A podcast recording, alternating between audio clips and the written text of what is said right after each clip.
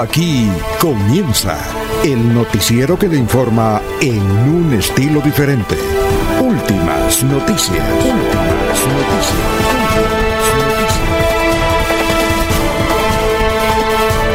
La información analizada por los expertos, sin sesgos, explicada con detalles, sin tanta carreta.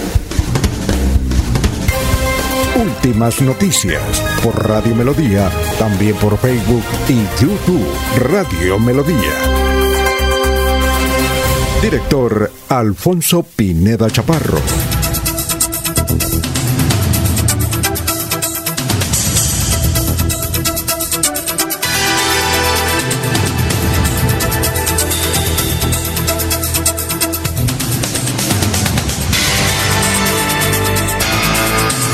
Gracias a Dios. Hoy es miércoles 17 de noviembre del 2021. Nos abre el micrófono Arnulfo Otero Carreño para hablar por Radio Melodía 1080M. Estamos por Facebook Live, estamos por YouTube. Son las 5 de la mañana, 4 minutos. Hoy, 17 de noviembre, es el Día Mundial del Niño Prematuro. Un día como hoy, en 1869 se inaugura el Canal del Suez. Un día como hoy, en 1970, apareció el invento del momento, el ratón del computador, el mouse. Ah, bueno, 5 de la mañana, 4 minutos. Y vamos a saludar ya a nuestros amigos que están en, eh, la mesa virtual de Radio Melodía. Son las 5.4. Laurencio Gamba está en Últimas Noticias de Radio Melodía 1080 AM. Don Laurencio, ¿cómo está? Buenos días. Alfonso, muy buen día para usted, para Eliezer, para Arnulfo Otero Carreño, en la parte digital, en la tecnología, en trabajo en casa y quien hace posible este audio, este video que llega a las diversas uh, personas que nos tienen en sintonía. Y un saludo muy especial hoy para Silvia Juliana Ortiz Ortiz, ahí en el mismo sector donde vive nuestro amigo el periodista Gustavo Pinilla en Girón, de parte de sus abuelos José de Jesús y doña Paulina, su señora progenitora Caterine Ortiz Pajón, que vino desde Barranca Bermeja a la celebración del cumpleaños de esta joven universitaria Silvia Juliana Ortiz Ortiz, que nos escucha precisamente allá en Barranca Bermeja y ahí en Girón. Le cumplió a Santander y a sus municipios es el balance de gestión cumplido por la ex viceministra del Deporte Lina María Barrera, que dejó recientemente su cargo.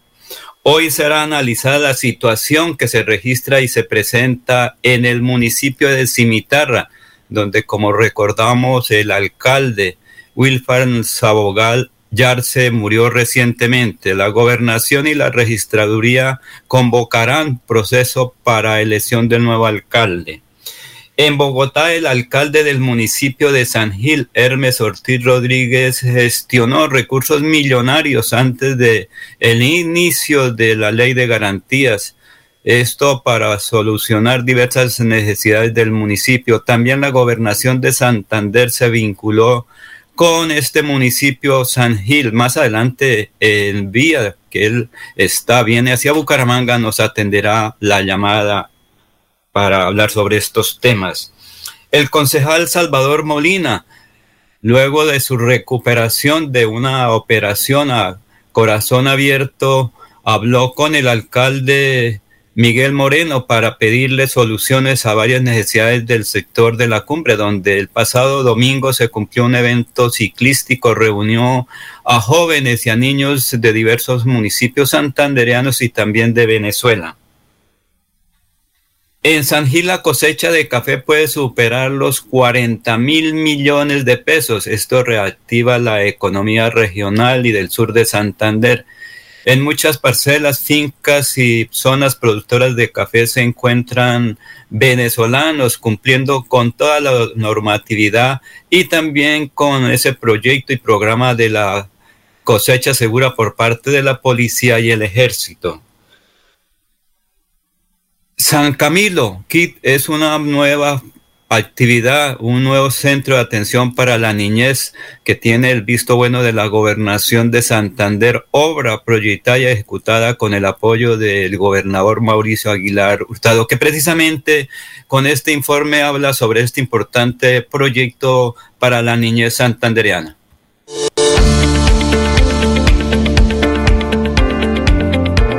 Esta importante sede del Hospital Psiquiátrico San Camilo va dirigida para atender a una población muy importante del área metropolitana y el departamento, toda nuestra población infantil y adolescente. Inicialmente la primera fase son 28 camas y en un periodo no mayor a dos meses vamos a cumplir con 60 camas. La idea es poder nosotros darle atención a 60 pacientes menores de 18 años entregando unas modernas instalaciones cómodas, que son más de 3.900 metros cuadrados. Desde el gobierno de Siempre Santander y desde el plan de gestión del Hospital Psiquiátrico San Camilo, la idea es poder llegar a los 87 municipios del departamento de Santander.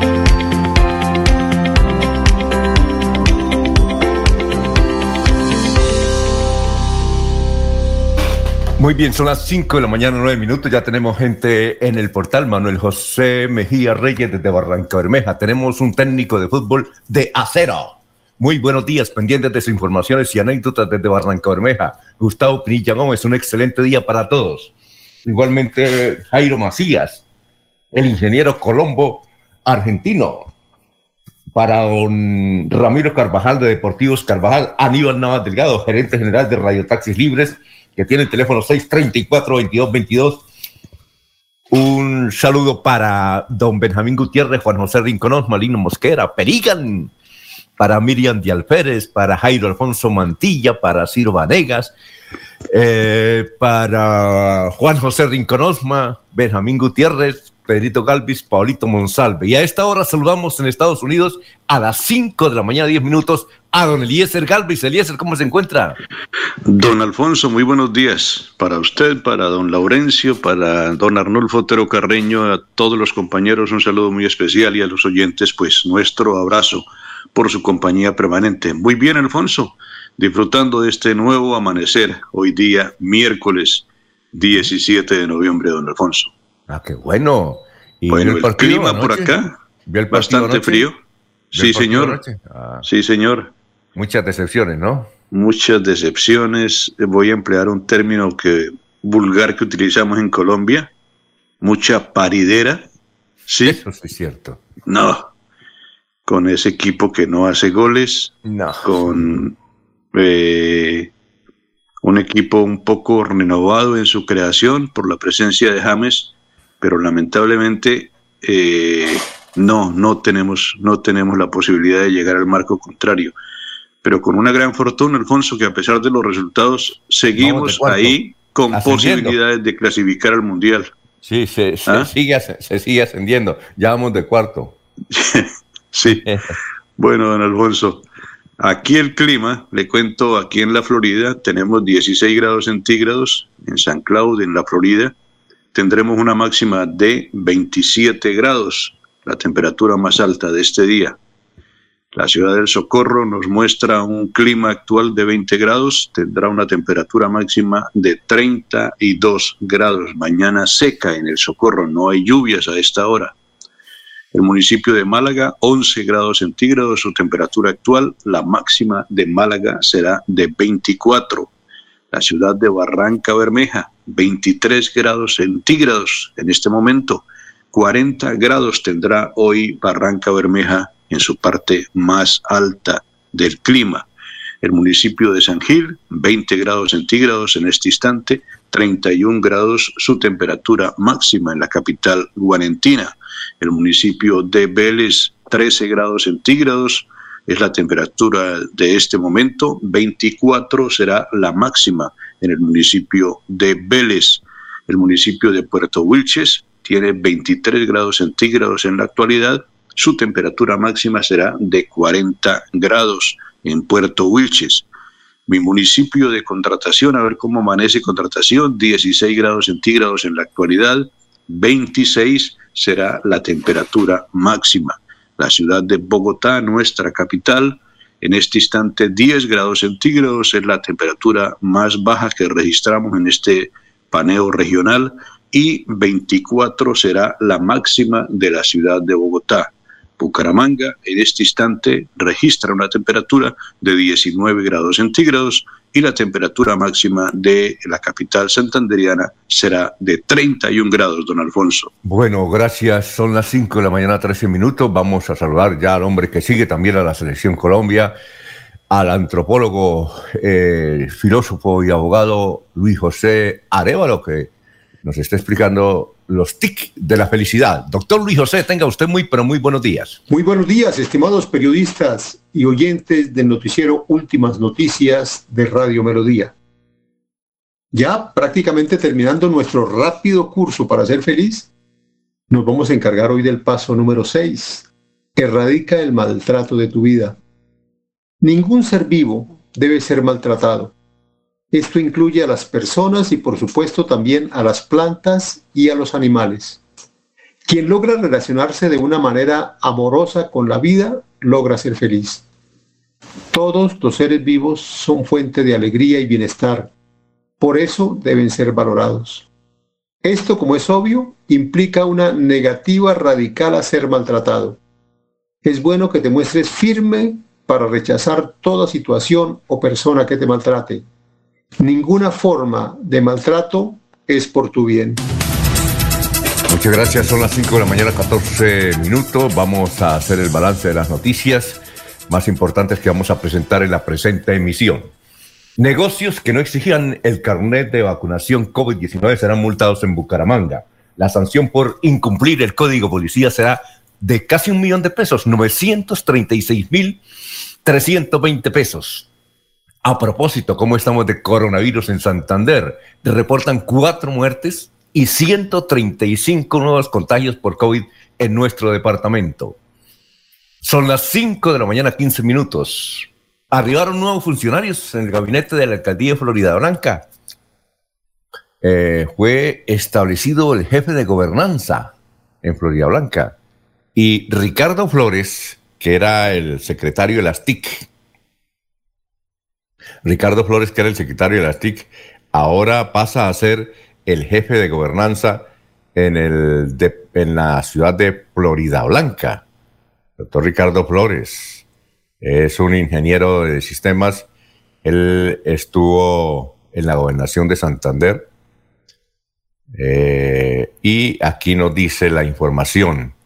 El nuevo jefe de gabinete, ¿no? Ahora las alcaldías tienen, o jefe de gobernanza, Ricardo Flores Rueda eh, es el que va, después del alcalde, seguirá él. Es ingeniero de sistemas de la Universidad Industrial de Santander, con maestrías en administración de empresas en la Santoto, en mercadeo en la EFIT, en la EAFIT de Medellín y en la Dirección Universitaria de los Andes.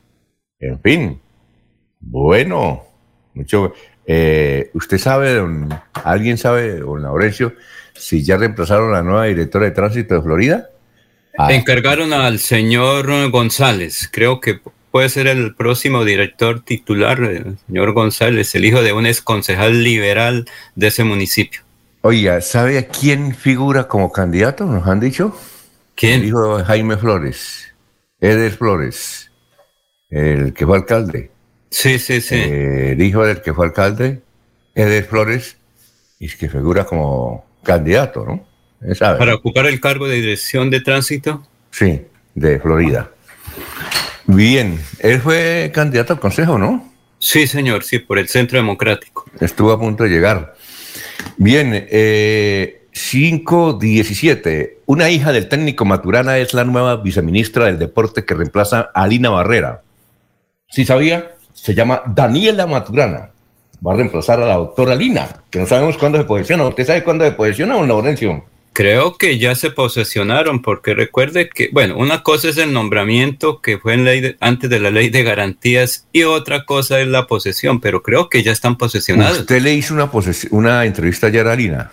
¿Sí o no? Por ahí más adelante hablaremos con ella, señor. Eh, son las 5.17. ¿Usted conoce la carretera, don Laurencio, entre La Belleza y Jesús María? Sí, señor. ¿Qué tal es?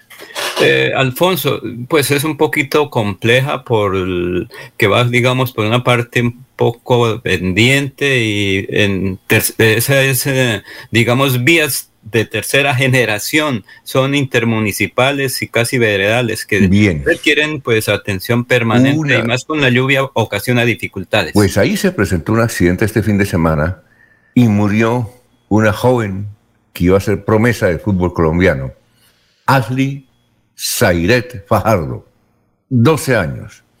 Eh, según el alcalde de La Belleza, Miguel Felipe Sierra, decía que ella era una gran futbolista y que su aspiración y su sueño era ser la mejor futbolista de Colombia.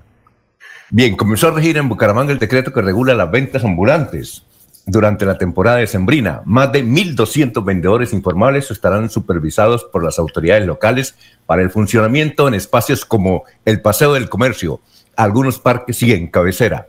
Dentro de los lineamientos importantes de este documento está que no van a poder trabajar sino hasta las 7 de la noche y estará prohibido el consumo de alcohol en el espacio público. Son las 5.19. Pero Alfonso. ¿Ah? Mucha gente que está ahí tiene, como dijo alguien, derecho, pero a derecho también a colocarse el tapabocas, porque muchas de estas personas y algunos extranjeros que están ahí en las ventas ambulantes o estacionarias o como se les quiera denominar, pues no cumplen con los requisitos, el tapabocas. Muchos se los quitan y dicen que con ellos no va, que eso no hay ningún problema, que ellos están vendiendo ahí en la calle en cumplimiento de la norma legal del derecho al trabajo, pero el derecho también dice que deben cumplir ciertas normas, el tapaboca que es obligatorio. Bueno, son las 5.19.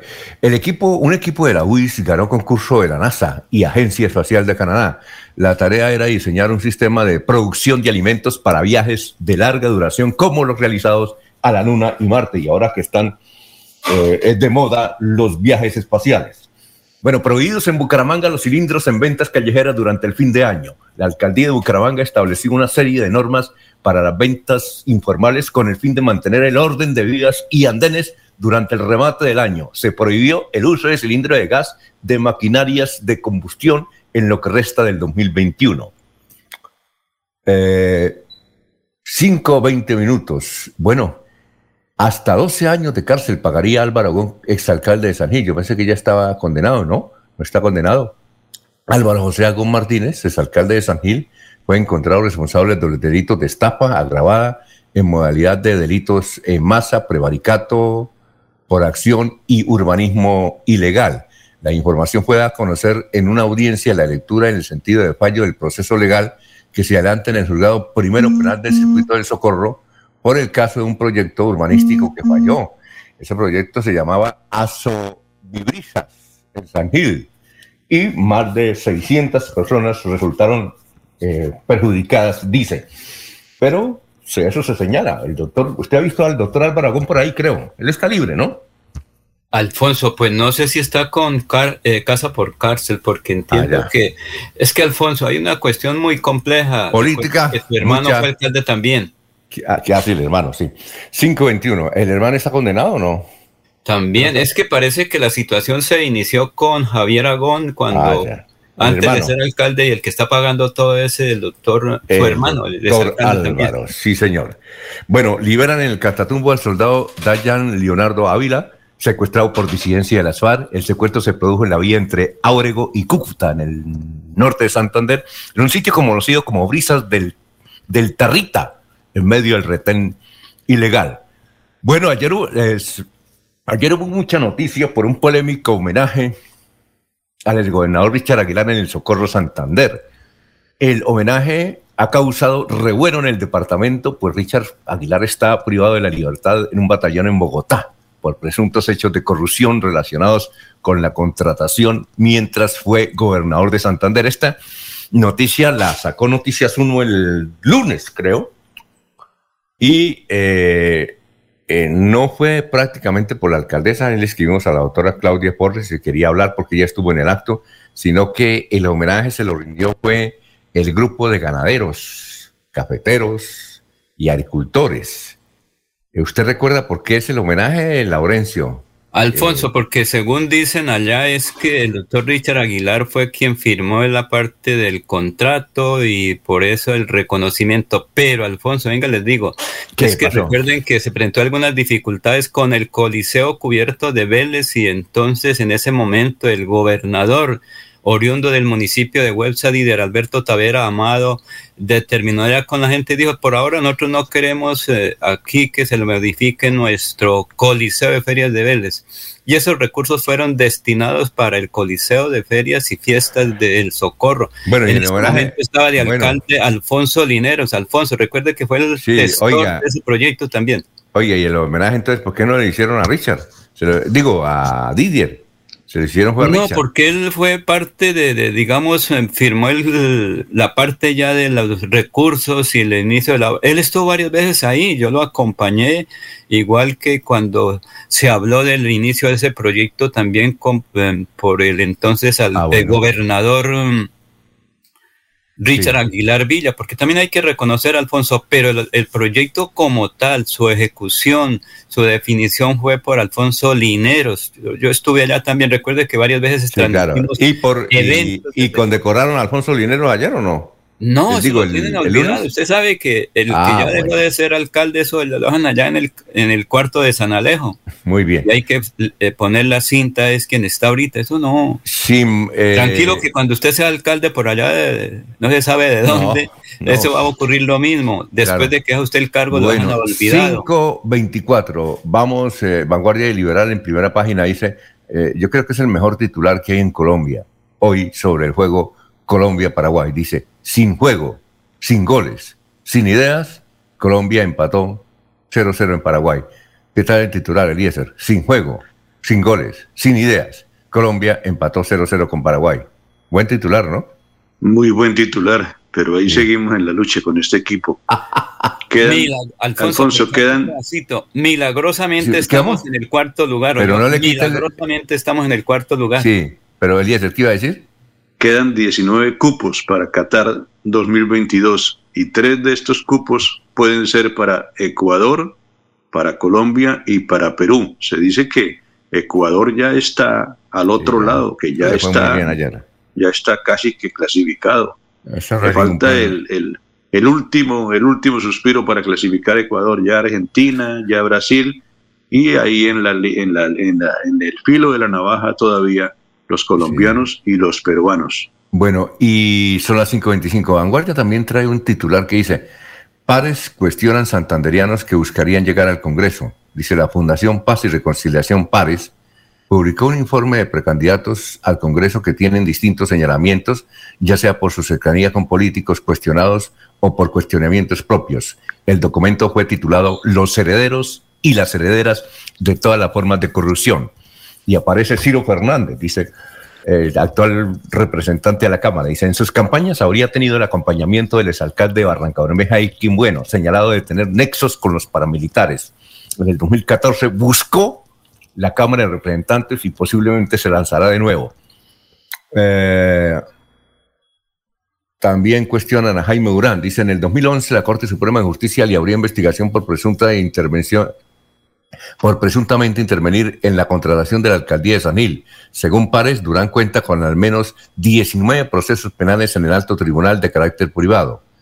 Luis Eduardo Díaz Mateus, don Laurencio, dice aquí, heredero político de su hermano el excongresista Iván Díaz Mateus, condenado por la Corte Suprema de Justicia por conclusión al argumentar que influyó en las decisiones de la excongresista Gidis Medina, especialmente en el caso de Gidis Política. Edgar El Pote Gómez, en 1988, fue eh, detenido por presuntamente ser socio del ex procurador delegado Guillermo Villalzate, que posteriormente fue asesinado en Cali. En el 2005, Gómez El Pote fue investigado por presunto enriquecimiento ilícito. No obstante los señalamientos de pares, no existe ninguna condena en contra. También le dan duro a Héctor Mantillón, Laurencio. Sí, señor. Y Alfonso. ¿Ah? Pero es que eso está desactualizado porque ahí también eh, toman datos de personas que ni siquiera van a aspirar a nada. Por ejemplo, el señor eh, médico, no, la gestora social del departamento. Oiga, Hugo Abel Aguilar dice que es que él, va a ser candidato, no creo, ¿no? No, no, Alfonso, él está atendiendo su parte médica. Recuerden que es uno de los mejores cirujanos plásticos de Colombia y del mundo, especializado en Brasil, creo que en Inglaterra, en Estados Unidos. Y él ha dicho que en política no, no, no quiere nada, que es suficiente con su profesión eh, para atender tantas personas que acuden diariamente. Bueno, la agenda está de él para febrero, Alfonso. 5.28 minutos, muy bien. Eh, aquí hay un titular del portal Las Dos Orillas que dice lo siguiente. La obsesión del oro de Santurbán del príncipe heredero de Abu Dhabi. Dice Mohamed bin Saud, dueño del conglomerado Mubadala, propietario de la minera Minesa, no ahorra esfuerzos hasta conseguir las licencias ambientales con la ANLA, ahí en el páramo de Santurbán. Y el tiempo, eh, don Laurencio dice, polémica por multimillonaria reunión que convocó políticos santanderianos. El exalcalde de Florida Blanca lideró una reunión con más de cuatro mil personas en Semper. Usted dice que cinco mil el frente dijeron que 5 mil. Pero hay una cosa, Laurencio. Oscar Jair Hernández nos escribió y nos dijo que a Senfer únicamente le caben 3 mil personas, que él ya me iba allá. Eh, entonces, raro, ¿no? Raro. Ah, es que Oscar es buena persona, pero que le conviene, lo otro no, no, le, gusta a él. Eso dice. Eh, eh, hay que ir, Alfonso. Esto, Eliezer. Para poder opinar, porque otra cosa es de corazón. Sí, sí señor. Eliezer, usted ¿Cuántas personas cree que le caben a Senfer? A Senfer, eh, pues depende de los espacios que se ocupen, porque a veces se habilitan una, zona especial de, del centro de ferias. Pero creo que ese recinto debe ser un recinto de cuatro mil o de cinco mil personas. Sí, eh, Oscar Jair Hernández dice que en el sitio donde fue la reunión ahí en Senfer solamente le caben tres mil personas. Eso dice, ¿no? Bueno. ¿Él estaría allá también? No sé, no sé. Ah, Alfonso, yo sí estuve allá y puedo dar fe de, porque es que fueron los, el patio, ahí también, la gente estuvo afuera en varios sectores. Lo que ocurre es que cuando lo hace uno de corazón es una cosa. Mire lo que le pasó hoy también a un columnista de vanguardia que también ahí dice que no a la vacunación, que eso no. Pero luego la, la casa editorial del periódico dice no tiene sustento legal esa afirmación, por lo tanto invitamos a la vacunación, Alfonso. Mire, ah, bueno. las cosas. hay que leer también eso. Bien, bueno, Alfonso, pero la, polémica es por la cantidad de asistentes la o la polémica, ¿por qué es? Ah, no, eh, eh, no he leído la, nota del tiempo. No, señor. Eh, voy a leerla, a ver qué dice. Dice polémica por multitudinaria reunión en el tiempo ya lo vamos a, leer. A ver, fue un conversatorio, Alfonso, fue un conversatorio que es diferente, o sea, depende de la connotación que le quiera dar. Eso no fue político, fue una conversación donde él explicó qué hizo como alcalde de Florida Blanca y por ahí lo que le dijo un exalcalde también que ahorita tiene dificultades también para ser candidato presidencial. Muy bien, eh, son las 5.31. Bien, y a nivel nacional la noticia es que vea, don Eliezer, el señor Alejandro Char dijo que iba a ser candidato a la presidencia y va a recoger firmas. Otro, ah. otro que aparece en el llavero, sí, señor. Y sí, que va, y va, y va a empezar a recoger firmas. Y ellos tienen mucho dinero, tienen poder, uh. tienen plata, y entonces, pues podría comenzar a figurar como otro de los favoritos a la presidencia de la República, Alfonso. Sí, sí, sí, y buenos padrinos. ¿Cómo? Y buenos padrinos.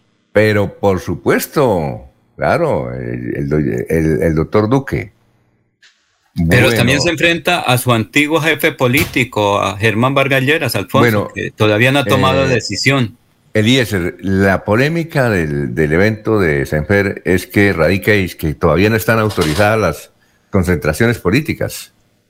claro, por eso, por eso la defensa de un amigo que tenemos ahí al lado de manifestar y ratificar y seguir insistiendo en que no fue un evento político, que fue un conversatorio Ah, bueno. Claro, Alfonso, es que eso la norma legal dice, reuniones eh, eh, se pueden hacer, pero no de tipo, ahí no se eso fue, se puede titular como un informe de actividades. Sí, sí, sí, no es que le explicó por qué fue eh, alcalde y por qué, bien. cómo le tocó trabajar con las uñas. Por me refiero a gestionar en Bogotá muchos recursos. Por ejemplo, ayer, Colón, ayer no fue un partido de fútbol, fue una cosa muy nerviosa entre Colombia y Perú. ¿O no? Sí, pero no ve que no, no se ha ganado los últimos cinco partidos. Van a meter el gol y nada, que meten el gol. Anoche eso fue lo que ocurrió, le falta decisión. Alfonso, usted también tiene que ser arquero para que vea cómo, es para hacer los goles. Eso no. Ah, oiga, ya se qué. ¿Ah? Toca ser arquero de la selección Colombia, porque el resto, Alfonso, mire que anoche todo mundo ilusionado que. Bueno, ¿Cuál fue el marcador que se dio? Que 1-0, quedó 0 y quedamos 0-0. Laurencia, entonces lo de Senfer no fue un evento político. No, señor. un conversatorio. Un conversatorio. Bien. Lástima que usted no fue Alfonso. Eliezer se le quedaba muy difícil asistir como persona, como ciudadano. Para sí, no fui a ese conversatorio. Bueno, eh, ¿cuándo vuelve otro, conversatorio? Alfonso, el, viernes está aquí el candidato conservador a la presidencia. venga, Esa reunión política, pero privada. El, el viernes y este fin de semana hay un conversatorio con el doctor Barguil, ¿no? Sí, señor. Ah, bueno. Bien, eh, entonces vamos como más Pero Alfonso, el, ingeniero Rodolfo no está haciendo actividad política. Los demás candidatos no están haciendo actividad política, no, buscando las firmas para ser candidatos. Eso bueno, es lo que se vamos con eh, eh, a nivel nacional los fallecimientos, 2021 casos nuevos, 32 fallecimientos. Y Cancillería anunció cambios, don Eliezer, en el trámite de la expedición del pasaporte, temas que vamos a desarrollar más adelante a las seis y media aquí en Radio Melodía. A nivel internacional, Sebastián Piñera, presidente de Chile, se salvó, el Congreso no lo sacó. Bueno, son las 5.34 minutos, ya vamos a saludar a los oyentes, estamos en Radio Melodía, vamos a hacer una pausita, pero atención. Ya está Jorge. Eh, eh, sí, y luego vamos con Jorge. Curso extensivo presencial, prepárate para la prueba de ingreso presencial del 28 de noviembre al 6 de marzo del 2022. Domingos de 8 de la mañana a 12 y 30. Curso extensivo presencial. Inscríbete al teléfono 316 521 4352. También están los teléfonos fijos 657 4797 647 4675. Invita el grupo educativo Elmer Pardo. Curso extensivo presencial. Son las 5.35. Melodía es la radio que lo tiene todo. Noticias. Deportes. Música. Variedades.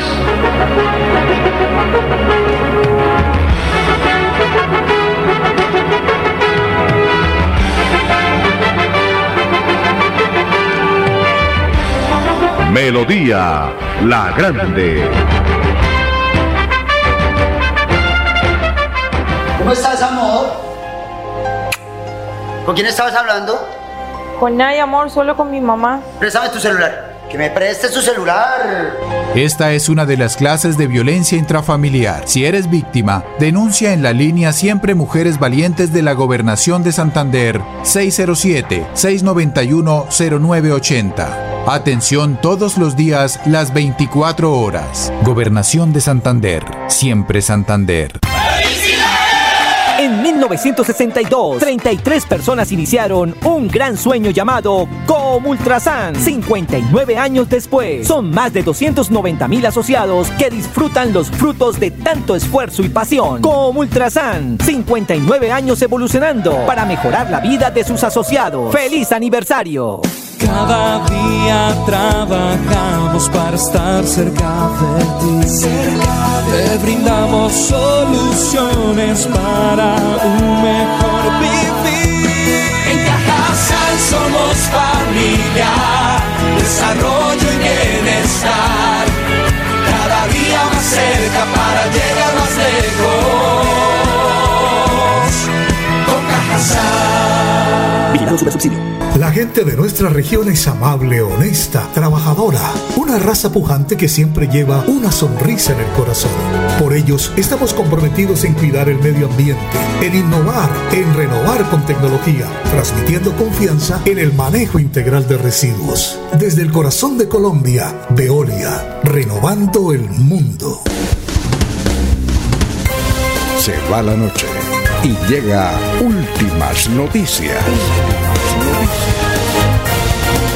Todos los días, desde las 5 de la mañana, empezar el día bien informado y con entusiasmo.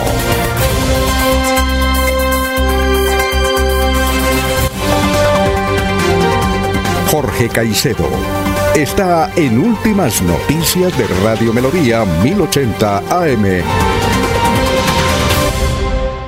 Bien, don Jorge, ¿cómo está? Muy buenos días, ¿qué ha habido?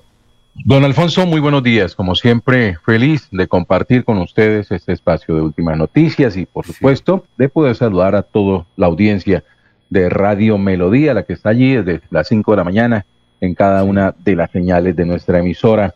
Una Eh, cifra que es noticia a esta hora, don claro. Alfonso, para comenzar la jornada y relacionadas con la COVID-19. Eh, nuevamente se vuelve a registrar un aumento en contagios y muertes por COVID-19 en el departamento de Santander. Según el informe del Ministerio de Salud, en la jornada del martes 16 de noviembre se reportaron 139 casos nuevos de contagio de COVID-19 y el fallecimiento de cuatro personas. Todas las víctimas están en Barranca Bermeja y corresponden a dos mujeres y dos hombres con enfermedades base. Eh, Santander llega de esta manera a 227.980 casos de contagios eh, desde que se inició la pandemia y eh, los casos activos actualmente son 1.418. Va en aumento esta cifra. Eh, 219.071 personas se han recuperado y los fallecidos son 7.348. Oiga, Jorge, ¿usted fue al conversatorio del pasado sábado en Sempero o no? Don Alfonso, me invitaron, me no llamaron. ¿Y por qué no fue? Eh, tenía un compromiso ya programado desde antes para el día sábado, Ajá. casualmente en Florida Blanca, no, no, no pude eh, evadirlo. Sí me hubiera gustado mucho ir y entiendo que era una reunión de amigos, Oiga. una reunión de, de personas conocidas de, de- de Héctor Mantilla, de personas allegadas a la Fundación Renace Santa, Santander Renace, ¿es? Sí. Y eh, lo que me han contado en detalle de los que estuvieron presentes es que fue un acto de exaltación a la labor realizada por Héctor Mantilla como figura pública, no solamente en la alcaldía de Florida Blanca, sino también como eh, miembro del Parlamento andino, como funcionario del Parlamento andino, en la cual pues hizo muy buenos avances, un buen trabajo en, en, en esta labor eh, frente a la comunidad andina. Bueno, Entonces, de política, pues no sé, no, no. Oiga, esto, eh, Jorge, pero aquí Álvaro Angarita Saavedra eh, dice lo siguiente: el gol que metió Héctor Mantilla es el gol que necesita Colombia. Oiga, porque independientemente, eh, el- Héctor Mantilla logró lo que deseaba: hablar del evento, ¿no? Bien o mal, pero hablar. Es decir, eh, Claro. eh, la bulla. Y entonces vea que en el tiempo le titularon en primera página el evento. ¿Ya? Al tiempo. Alfonso. Oh, venga, publicidad gratis, ¿no? Entonces, Alfonso, eh, pero es que eventos como ese se han dado en, en las playas de, de- de Cartagena, en Barranquilla, en Pasto, y, y ahí a todo el mundo le parece gracia. O sea, yo no veo por qué bueno, eh, no, el alcalde que- de Florida no lo puede hacer también. Bueno, pero independientemente, los organizadores del evento, los que asesoran en publicidad y, y en estas situaciones, a Héctor Mantilla lograron lo que quería, ¿sí o no? Alfonso, ¿usted sabe quién era el organizador? Venga, venga, poner a hablar. Alfonso, ¿sabe Venga. quién era el organizador? Venga, eh, ya un momentico, Laurencio, poner a hablar a la gente de ese evento. Y de eso está hablando Santander y ahora Colombia. Eh, ¿O no? Pues, Iba a decir, pues ahí Laurencio. se le ab- si es así, don Alfonso, se le abona que no fue necesario recurrir al insulto, a la grosenería, a, la, a lo chabacán para poder llamar la atención. Exacto. ¿Qué iba a decir don Laurencio? Alfonso, ¿usted sabe quién fue el organizador de ese evento? No. quién es el responsable allá, porque eso tiene que alguien responder por ese hecho. Sí, ¿quién es? ¿Quién es? Su amigo Alfonso, su amigo, ¿usted sabe quién es? ¿Pero quién es? Está en sintonía. ¿Pero cómo se llama? Claro. Y él dice que se cumplió con todas las normas legales vigentes para este caso. ¿Pero quién es? Eh, ah, puedo contar. Señor, no, eso, ah, eso es fácil ir y preguntar. No, pero eso, dígalo. Dígalo usted. ¿Quién es? Eso es fácil ir preguntar en Senfer, porque alguien tiene que responder, porque ¿Pero quién eso es? por obra y gracia del Espíritu Santo Ay. llega la gente allá, Alfonso. Ni fue un milagro como lo de Colombia hoy estar en Oiga, venga. con el empate. ¿Pero quién es? Ah, bueno. Señor.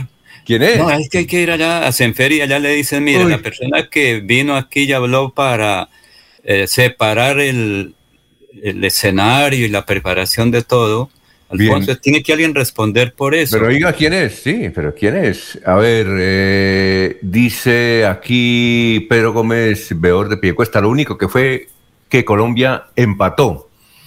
Álvaro Angarita dice, los goles que metió Héctor Mantilla en Senfer es el gol que necesita Colombia. Vea, Ana usted que Cano. tiene. eh, sí. Mm. ¿Qué dice doña Ana Cano? Que ella también estuvo por allá, tal vez. Eh, dice, gracias por la información. El mejor futuro, Héctor Mantilla, para Colombia. Bueno. Don Alfonso, le escuchaba hablar sobre titulares del partido de Colombia-Paraguay. Ah, de- sí. Lo que fue la jornada de fútbol. Yo creo que el mejor Eh, titular es el de, el de Vanguardia. Yo creo que eh, eh, yo leí todos los titulares de los periódicos, pero el mejor es, eh, es el de Vanguardia, que dice lo siguiente, lo voy a repetir. Eh, dice, sin juego, sin goles, sin ideas, Colombia empató 0 a 0 con Paraguay. No, y ahí uno vi un tuit de un aficionado que lo, hizo una síntesis mu- mucho mayor. Eh, todos juegan para Colombia, menos Colombia. Sí. Ah, sí, sí, sí. Todos juegan. ¿Y eso dónde está? Este- No, es un tuit, no es un tuit. pero Sí, eso desde anoche, desde anoche está en redes sociales. Y es la realidad porque se dieron todos los resultados, lo que, lo que estábamos esperando los seguidores de la buena suerte se dio y el equipo es el único que no consigue sus resultados, los que necesita. Pero los demás juegan para que Colombia clasifique. Ah, Ave María.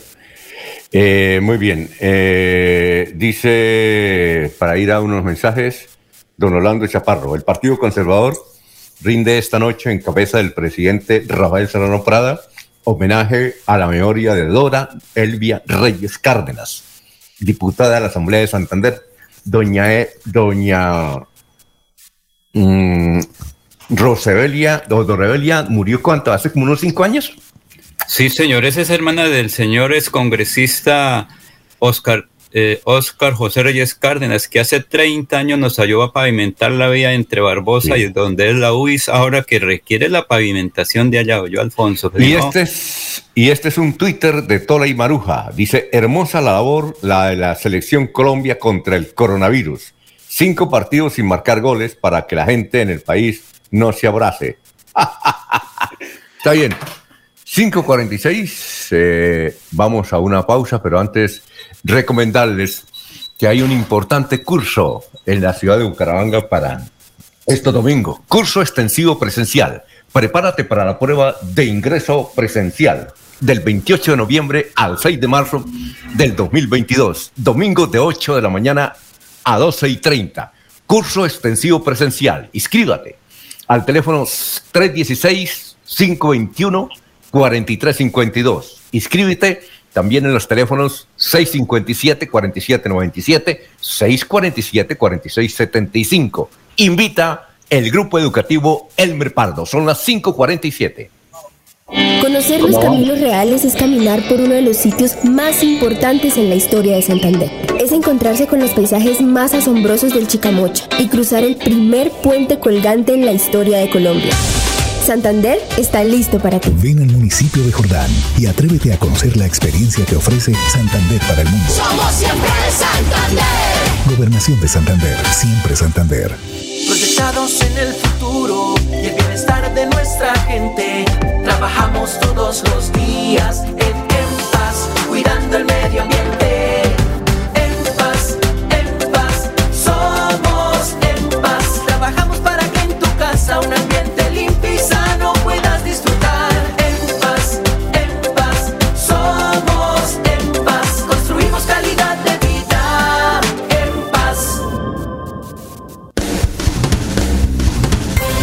Se va la noche y llega últimas noticias. Todos los días, desde las 5 de la mañana, empezar el día bien informado y con entusiasmo.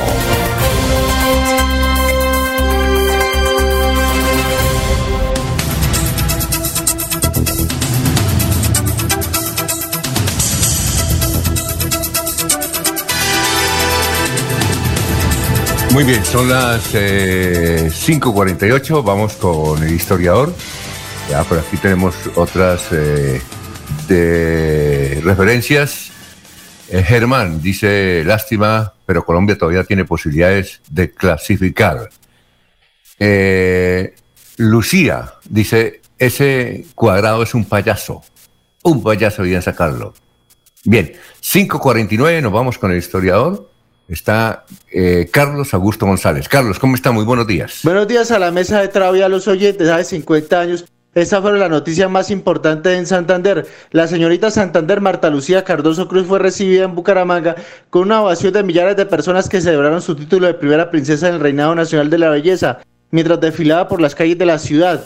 El nuevo Parque Cementerio La Colina entrará al servicio en 1972, anunció el alto directivo de la empresa gestora de la iniciativa Gabriel González Orzano. Y hace 25 años fue noticia lo siguiente.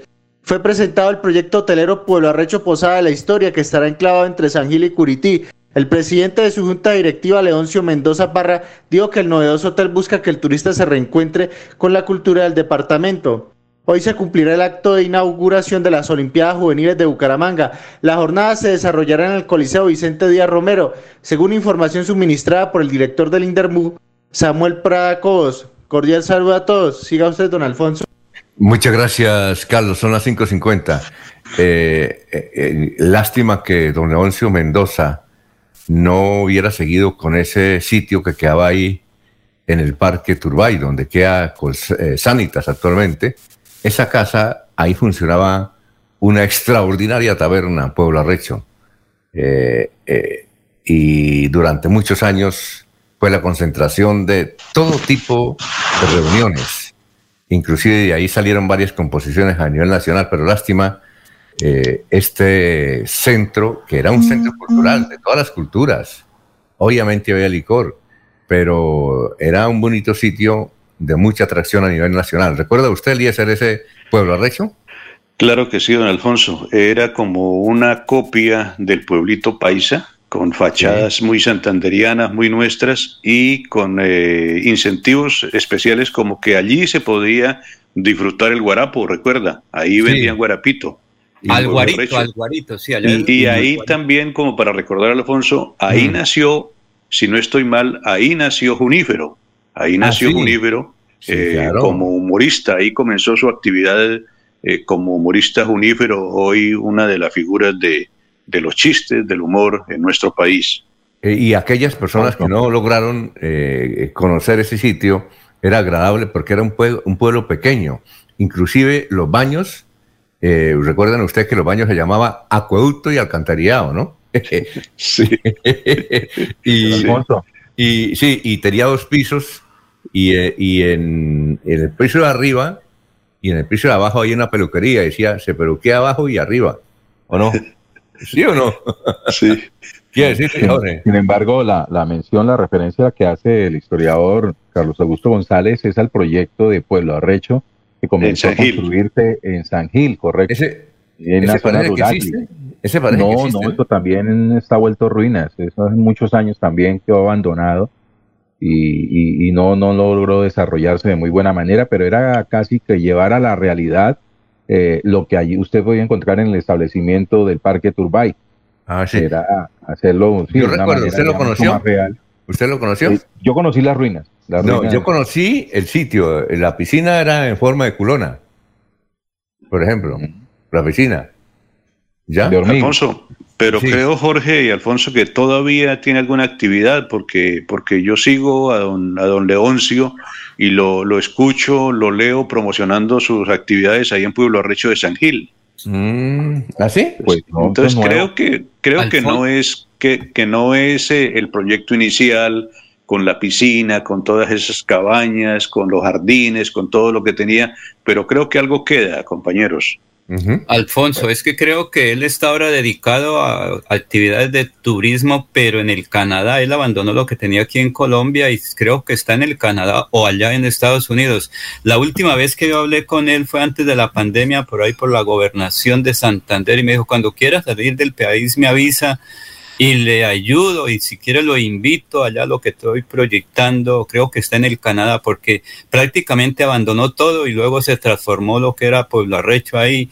Oiga. Eh, en el parque, en un centro de asistencia de salud y lo de, San Gil quedó abandonado allá, Alfonso. Eso está abandonado. Oiga. Ya, se cayó casi todo. Oiga, Eliezer, ¿recuerdas cómo se llamaba la taberna de Pueblo Arrecho? No, no recuerdo, Alfonso. Jorge. No. Laurencio. No, no. Alfonso, pues recuerdo sí que en una ocasión. No, pero ¿cómo se llamaba? Que en paz descanse, escucha, escucha, Alfonso, que en paz descanse a, eh, Alberto Salazar y de la tomada que él se pegó esa noche yo le metí como dos botellas de agua y eso era rico el aguardiente, cada vez le daba un vaso de agua y qué rico el aguardiente. De la... Por eso. Porque ese, ese día le dieron mezcla de todos los licores de García Rovira. ¿Recuerdas cómo se llamaba la taberna? Guarapría Tres Natas. Ah, Tres Natas, claro. Sí, sí, sí. Al Guarito Tres Natas. Sí. Muy bien. Al Guarito Tres. Sí, allá estuvimos muchas veces. ¿Se acuerda que ya esta celebración de los periodistas, Poli Vargas, Livia Pinto? Sí, allá muchísimas veces asistimos a eventos, a la persona que usted entrevistó en días pasados que había una de viajes. Y allá se hacían muchos conversatorios. Además, sí, señor. Oiga, Porque era un pueblo arrecho para trabajar. bueno. guarito en la taberna. Eh, bueno, vamos con noticias. Los conversatorios ya no son en Pueblo Arrecho, pero usted deja arrecho más de uno. sí, sí, sí, sí. Eh, bueno, vamos con noticias, Jorge, a esta hora. Don Alfonso, desde hoy 17 de noviembre habrá problemas de movilidad sobre la carrera 17 con Avenida La Rosita. La razón, es que un contratista de la empresa de alcantarillado de Santander en realizará trabajos de pavimentación. En la zona se construyó un sumidero transversal por el que una parte del pavimento quedó en mal estado y deberá ser reparado. La restricción de la carrera 17 también contempla la vía que sale del deprimido y el cruce desde la Rosita en sentido occidente-oriente. Eh, fue, así informó el ingeniero Fabio García del EMPAS. Eh, los trabajos están contemplados para que terminen a más tardar el próximo 23 de noviembre. Muy bien, Eliezer. Alfonso, eh, regresó la, la, monja Gloria Narváez, que estuvo secuestrada durante cuatro años en África. Ayer llegó al aeropuerto El Dorado para reunirse con su familia. Eh, dicen que arribó a las 7 y 40. Eh, la monja Gloria Cecilia Narváez estuvo secuestrada cuatro años y ocho meses. Eh, la religiosa viene desde la ciudad del Vaticano en Italia, donde se encontró recientemente con el Papa Francisco. Al llegar a Colombia, la monja fue recibida en el aeropuerto El Dorado por hermanas de la congregación religiosa franciscana de María Inmaculada, comunidad a la que pertenece. Asimismo está siendo escoltada por una comisión de la Dirección Antisecuestro y Antiextorsión del Gaula, adscrita a la policía, que se va a encargar de la logística de la llegada y el acompañamiento de sus primeras horas en Colombia. Pues cuatro años secuestrada y ya en la libertad otra vez en su país. Muy bien, son las 5.57, don Laurencio. Alfonso, ciclismo en la cumbre, Miguel Moreno, alcalde, y Salvador Molina, líder de este barrio en la cumbre. Ese, como recuerdan, hicimos transmisión de este importante evento, sobre todo por la niñez, Alfonso, allá en la cumbre fue mucho niño. Y eso sí, gracias al aporte y al apoyo de una persona que nos escucha, porque muchos ofrecimientos y pocas realidades, Alfonso, pero allá estuvimos, eso sí, así sea con Toscana, pero allá fuimos el domingo y gracias a Ernesto Alvarado. Pero escuchemos qué dice el señor alcalde de ese municipio, Miguel Moreno, y el concejal Salvador Molina sobre este importante evento de la cumbre. Bueno. Es muy importante para todos los habitantes de Florida Blanca, especialmente para los habitantes de la cumbre, porque estos son espacios que no se pueden perder. Igual vimos con la carrera trepadores de la, trepadores de la cumbre, son espacios en los que le quitamos un joven a las drogas, a la violencia y se los estamos trayendo de verdad donde deben estar, que son estos escenarios. Algo muy importante y nosotros seguimos con ese mensaje. Es importante este tipo de eventos. Son fundamentales, estos eventos nos ayudan a seguir fortaleciendo esos lazos familiares, a seguir reactivando nuestra economía, que es algo muy importante, sobre todo aquí en sectores como la cumbre. Sin embargo, algunas personas dicen que esto no sirve sino para solo cerrar vías. No, yo creo que es evidente, nada más ver aquí la alegría de la gente, ver a los deportistas todo lo que están haciendo, desde luego, así como le gustará a la mayoría de las personas, habrá quienes no les guste, pero de eso se trata, de tener espacios de discusión, espacios democráticos donde sea precisamente la misma comunidad quien solicita estos espacios y así fue este, la realización de este evento. Pero sobre todo la niñez que es la que hay que estar apoyando. Niñez, la infancia, la adolescencia, que es esa etapa en la que, como decía ahorita, le quitamos a esos jóvenes, le quitamos a esos niños a la violencia, a la drogadicción, a otros escenarios donde jamás deben llegar. Recientemente también fue criticado el giro de Rigo, porque de todas maneras este y esos tipos de eventos dinamizan la economía.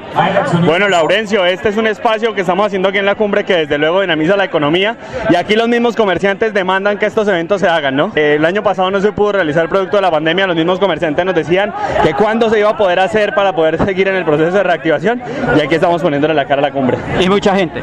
Claro que sí, mucha gente que se inscribe y mucha gente que viene a ver y a participar y a consumir en los sectores de los alrededores. Alcalde, me llama a estar aquí en Radio Melodía. Laurencio, muchísimas gracias a usted, a todo el equipo de Radio Melodía y a los amigos que nos escucharon a esta hora. A Luis Argüello, Javier Salazar, a nuestro alcalde por el patrocinio, por la ayuda, por el apoyo desde la oficina de Florida, a la doctora María Lamus.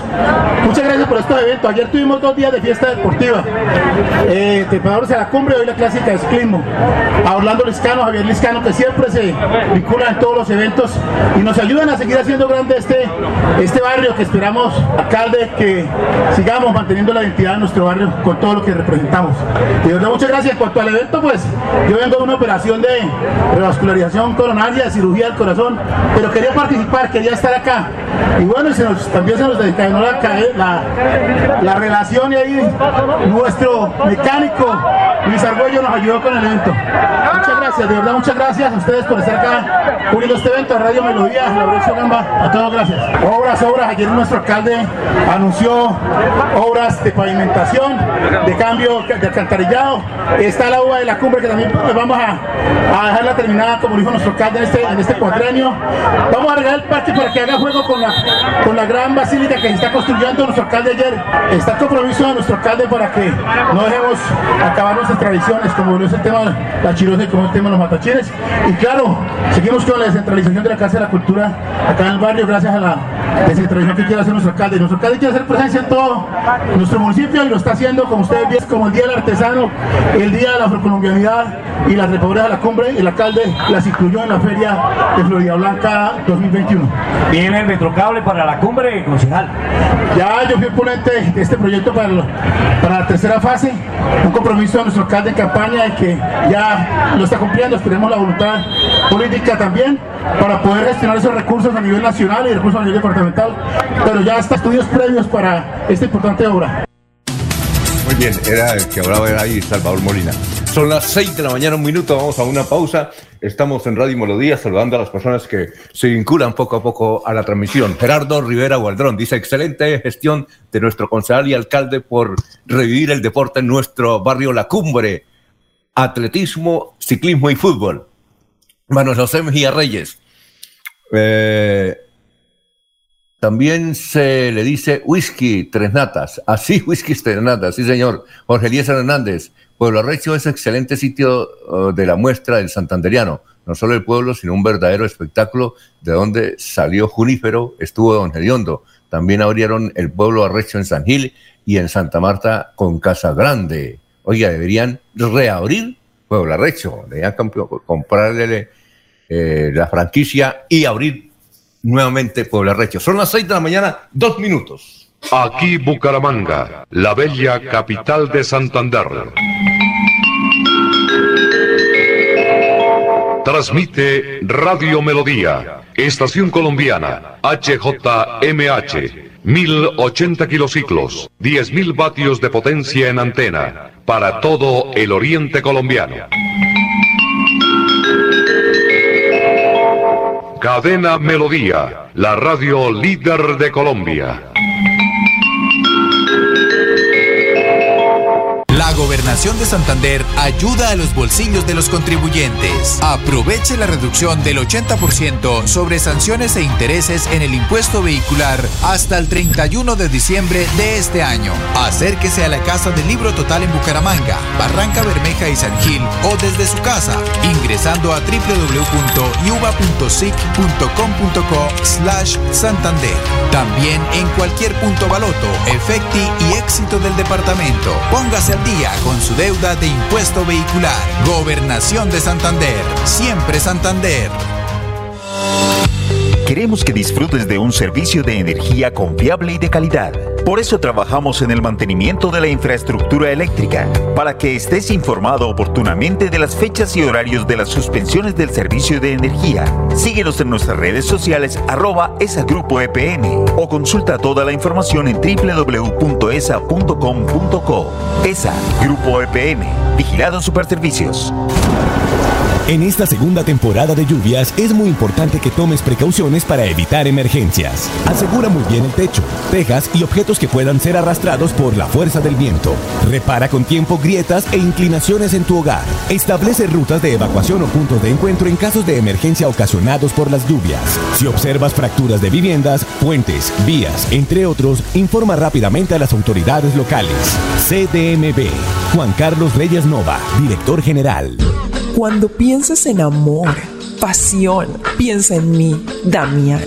Pide ahora mismo tu tableta de Damiana para que disfrutes al máximo de una relación sexual con toda la energía, vitalidad y que te permita durar el tiempo que tú quieras. Damiana, pídela a domicilio en Bioalterna 643-6636 o al celular 321-441-6668. Bioalterna, calle 55 31 17, Barrio Antiguo Campestre, Bucaramanga. La gente de nuestra región es amable, honesta, trabajadora, una raza pujante que siempre lleva una sonrisa en el corazón. Por ellos estamos comprometidos en cuidar el medio ambiente, en innovar, en renovar con tecnología, transmitiendo confianza en el manejo integral de residuos. Desde el corazón de Colombia, Veolia, renovando el mundo. Se va la noche y llega últimas noticias. Todos los días, desde las 5 de la mañana, empezar el día bien informado y con entusiasmo.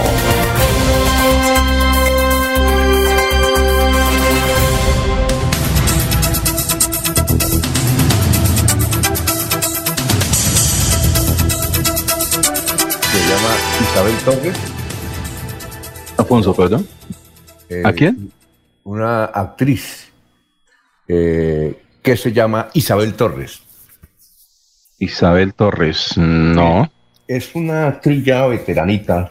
Presente. Mm, a ver si usted. Es que ella dejó un audio en las redes sociales porque tiene una enfermedad terminal y se despide de todos. A ver si podemos lograr conseguir ese audio. Sí, ya tengo el enlace, sí. Sí, y, y a ver si consigue ese audio. Eh, es una actriz española que. eh, ah, pero es española. Dice la actriz española Isabel Torres, protagonista de la exitosa serie Veneno. Sí. ¿Usted la vio o no? ¿Veneno?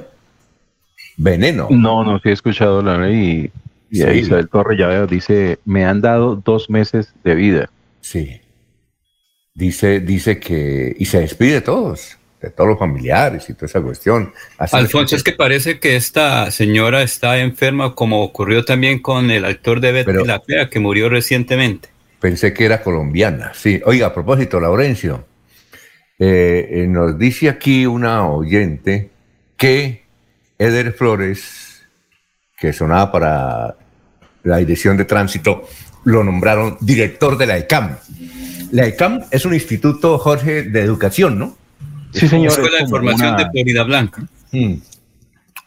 Sí, señor, y desde la semana anterior fue nombrado en ese cargo Eder Flores. Ah, bueno. Y que nombraron nuevo director de la Casa de la Cultura también.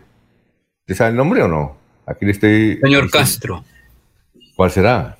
Castro. ¿Será el hijo de Gerardo Castro? No sé. A ver. Oiga, Alfonso, es que aquí me llega otro mensaje también. Sí. Me dicen, la, co- el conversatorio animó muchas gentes, pero los eh, de la L están muy asustados. ¿Será que les causó alguna ¿Eres qué? ¿Partido, Liber- Partido Liberal? No, porque yo no sé qué será la L, L ahora, L. porque como los otros Ah, son verdes, los otros Ah, son ya. maduros. Él es Luis Eduardo Díaz. No sé. Sí, claro. Pero le, pero le colocan en rojo, ¿qué será? Ah, pues, eh, pues la L del Partido Liberal. Una L Claro. roja, porque la otra sería azul. Eso hay que distinguir bien las cosas, Alfonso. Bien, eh, ayer, a raíz de la entrevista que le hicimos a Rafael Horacio Núñez, el director de tránsito, hubo mucha polémica en las redes sociales. No sé si usted las pudo advertir, don Jorge, pero mucha polémica eh, por lo que dijo Rafael Horacio Núñez, en el sentido que se necesitaba para Bucaramanga una central de inteligencia, las fotomultas o, mm, o, o fotodetecciones, como dice él, y pero que tenía que ser con un privado. Una polémica en todas las redes, no sé si usted sí las captó.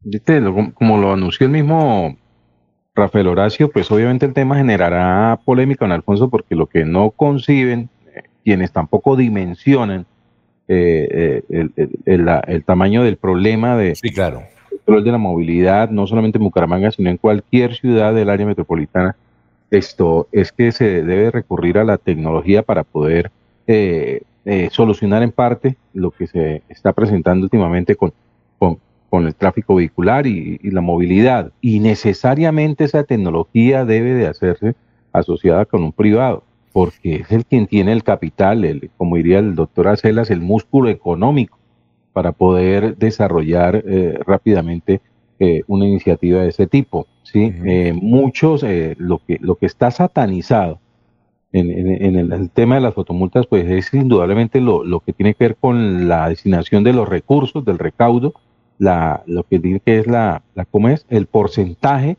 de, de- de- del, del recaudo eh, en lo que tiene que ver con la utilidad, es decir, que, que la, mayoría la mayoría de ellos se iría para el privado y La una, participación. Exacto, la participación y otra sería para, para el Estado, para este, en este caso para, para el ente territorial.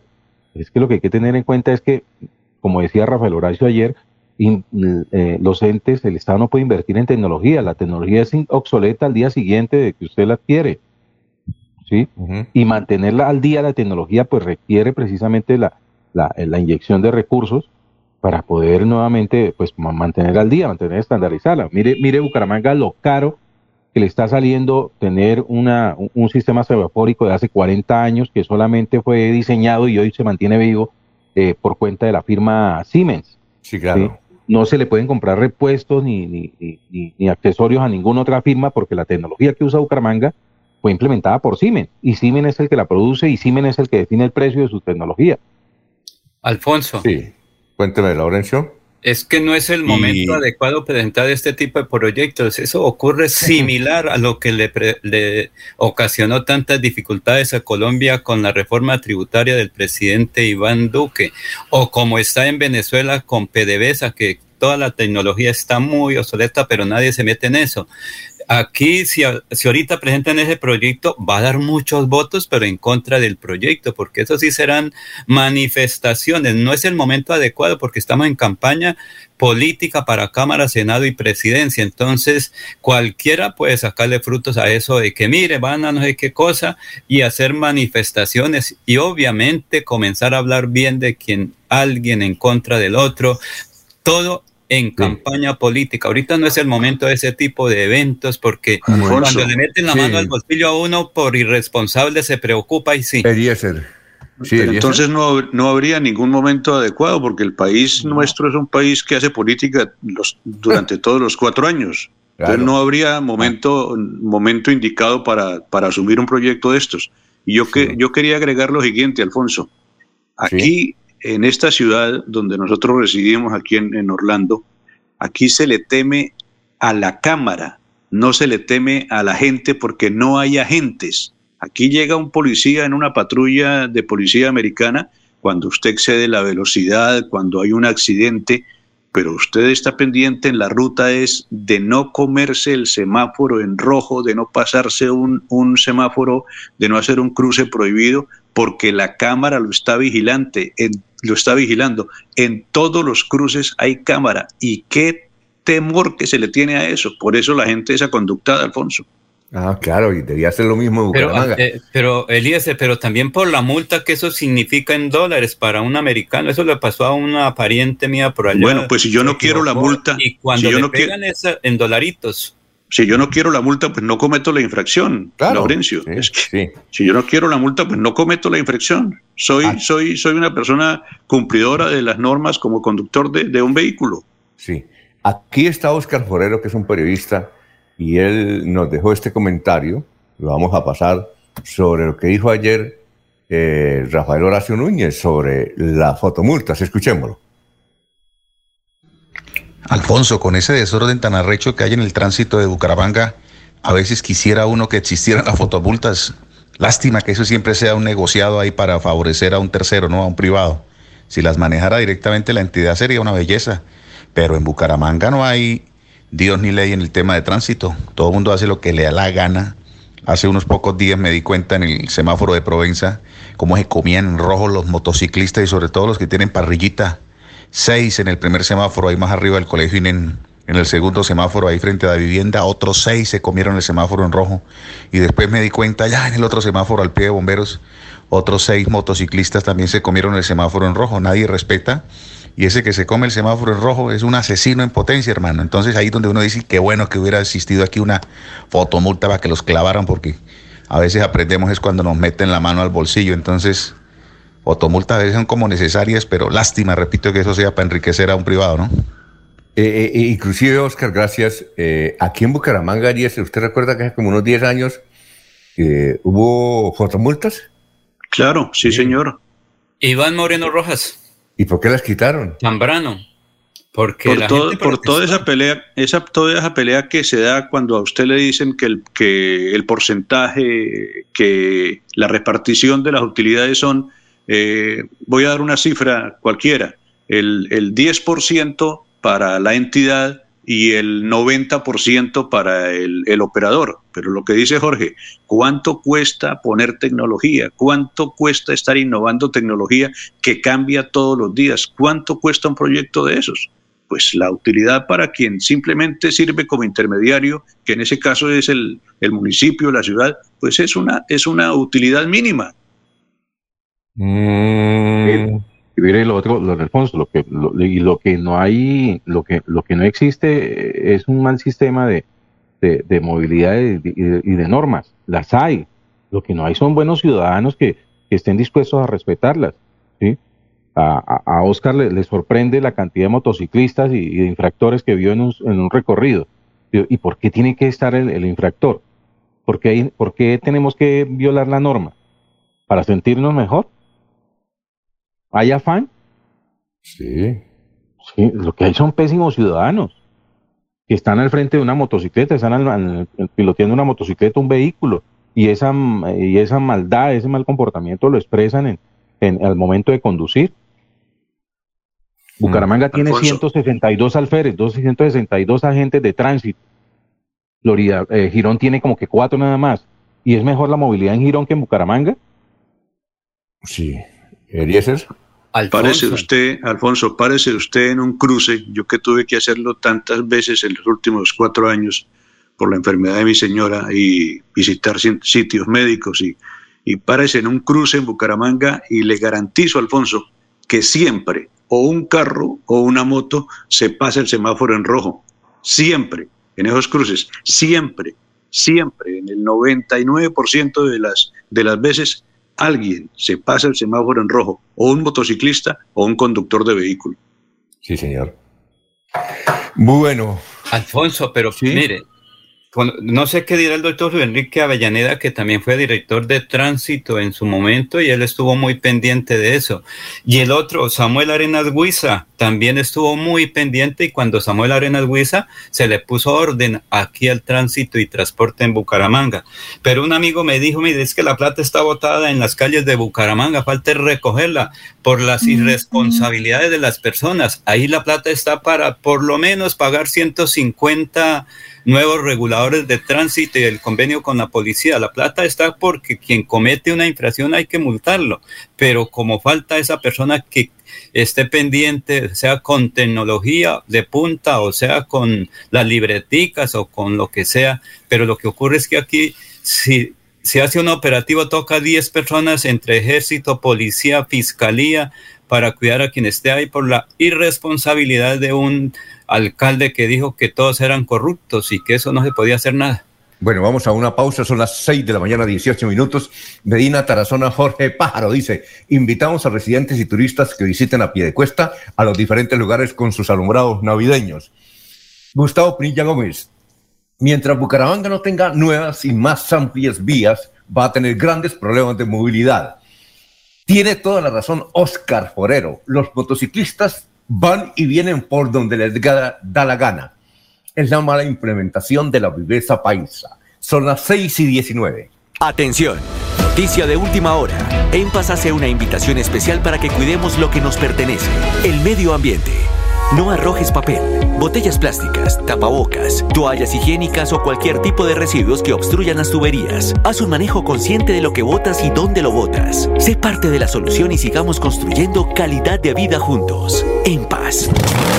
Gánate una Supermoto Benelli con los números ganadores como Ultrasan. Por cada 500 mil pesos en créditos de Crediaportes, 500 mil pesos en compras de nuestras tiendas hogar, materiales o comultrasan.com. Y por realizar tus aportes o pagos oportunos de los créditos vigentes, recibes números para participar en nuestros sorteos. Entregamos dos combos hogar y una moto Benelli. Como Ultrasan, mejora mi vida. Aplican términos y condiciones. Promoción válida del 1 de septiembre de 2021 al 31 de diciembre del 2021. Autoriza con Visitar Panachi es volar sobre las montañas del segundo cañón más profundo del mundo. Es entretenerse y disfrutar de una gran variedad de atractivos en uno de los parques temáticos más importantes de la región y aprender de la historia y la cultura del pueblo más berraco de Colombia. Ven al Parque Nacional de Chicamocha y atrévete a conocer la experiencia que ofrece Santander para el mundo. Somos siempre Santander. Gobernación de Santander, siempre Santander.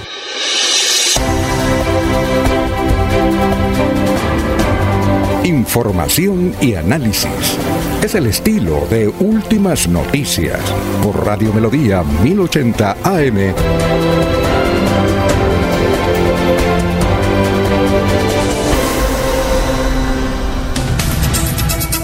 Son las 6 y 20. Miguel Francisco Parra dice, el que invierte en campaña roba en ejercicio, el que invierte en fotomultas roba abusando de ellas. Jorge Elías Hernández.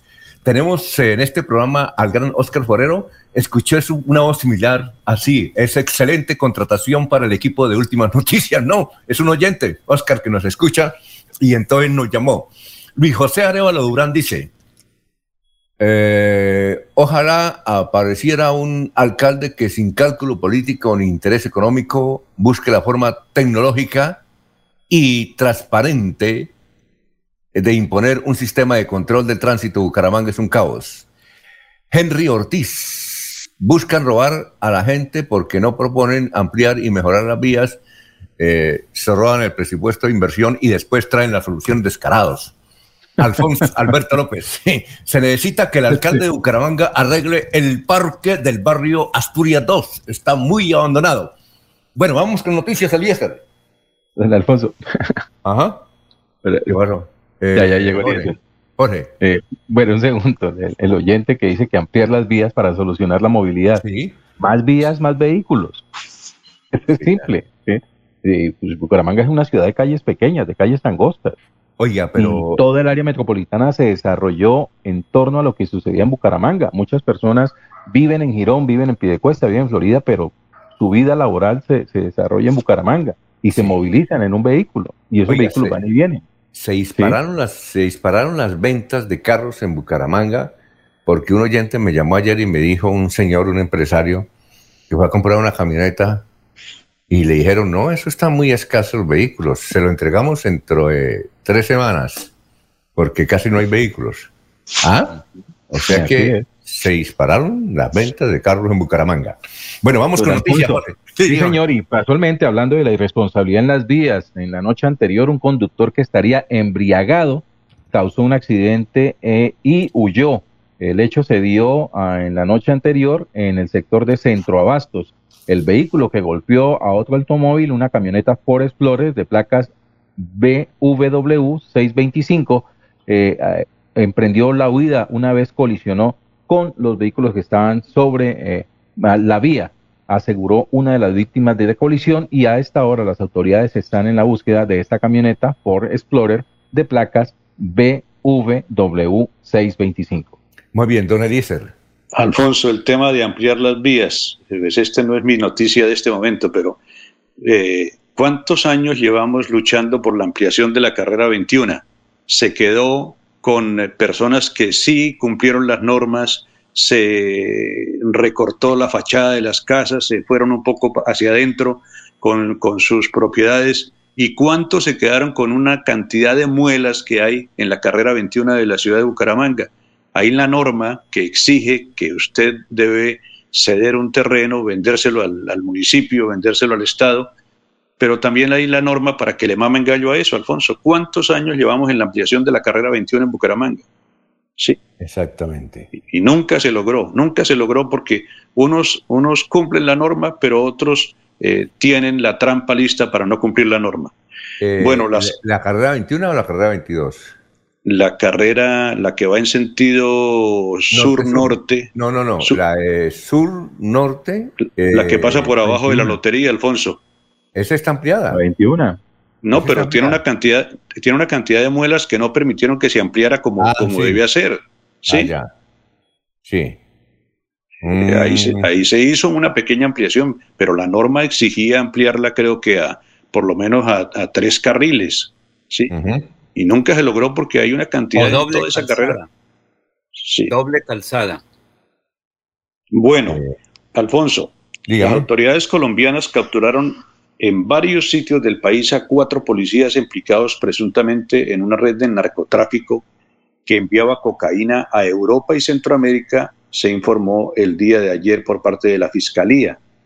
Las detenciones se lograron en operaciones simultáneas en las localidades de Puerto Giraldo, en el departamento del Atlántico, Cúcuta, capital del norte de Santander, y Girardot en Cundinamarca, detalla la Fiscalía en el comunicado. La información agrega que los policías supuestamente permitieron el ocultamiento de cocaína entre contenedores que salían con mercancía desde el puerto de Santa Marta hacia Guatemala, México, Bélgica y España. Uno de los capturados es el intendente Luis Fernando Ramírez Algarra, supuesto responsable de contactar y convencer a trabajadores del puerto de Santa Marta para que permitieran el ingreso de la cocaína. Igualmente, eh, hay indicios de que supuestamente recibía y repartía los dineros que la red narcotraficante entregaba a los policías. Otro detenido, don Alfonso, es el patrullero Jesús Armando Bermeo Medina, guía de perros, pero escuche esto, al parecer alteró el entrenamiento de los perros para que no hicieran la señal de alerta cuando detectaban la presencia de sustancias ilícitas en los contenedores. Se puso la tarea, les alteró el olfato y ya los perros no detectaban la cocaína. También fueron detenidos los patrulleros John Jairo Suárez Rueda y Óscar Javier Romero, a quienes se les acusa de permitir la entrada de narcotraficantes al puerto para esconder las drogas ilícitas en los contenedores. Por lo anterior, un fiscal de la Dirección Especializada contra el Narcotráfico presentó a los cuatro personas ante un juez y les imputó los delitos de tráfico, fabricación o porte de estupefacientes agravado. El cargo no fue aceptado por los procesados que fueron enviados a una cárcel, Alfonso. ¿Eso dónde fue?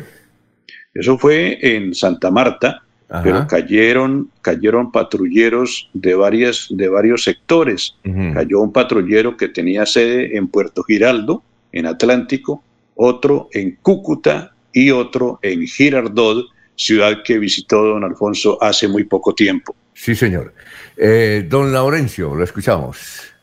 Alfonso, en Bogotá obras Hermes Ortiz, alcalde de San Gil, porque es que las obras hay que gestionarlas en Bogotá y aquí en la gobernación del departamento, porque no solo hablar de que se requieren cosas, sino la gestión, tener viabilizados los proyectos.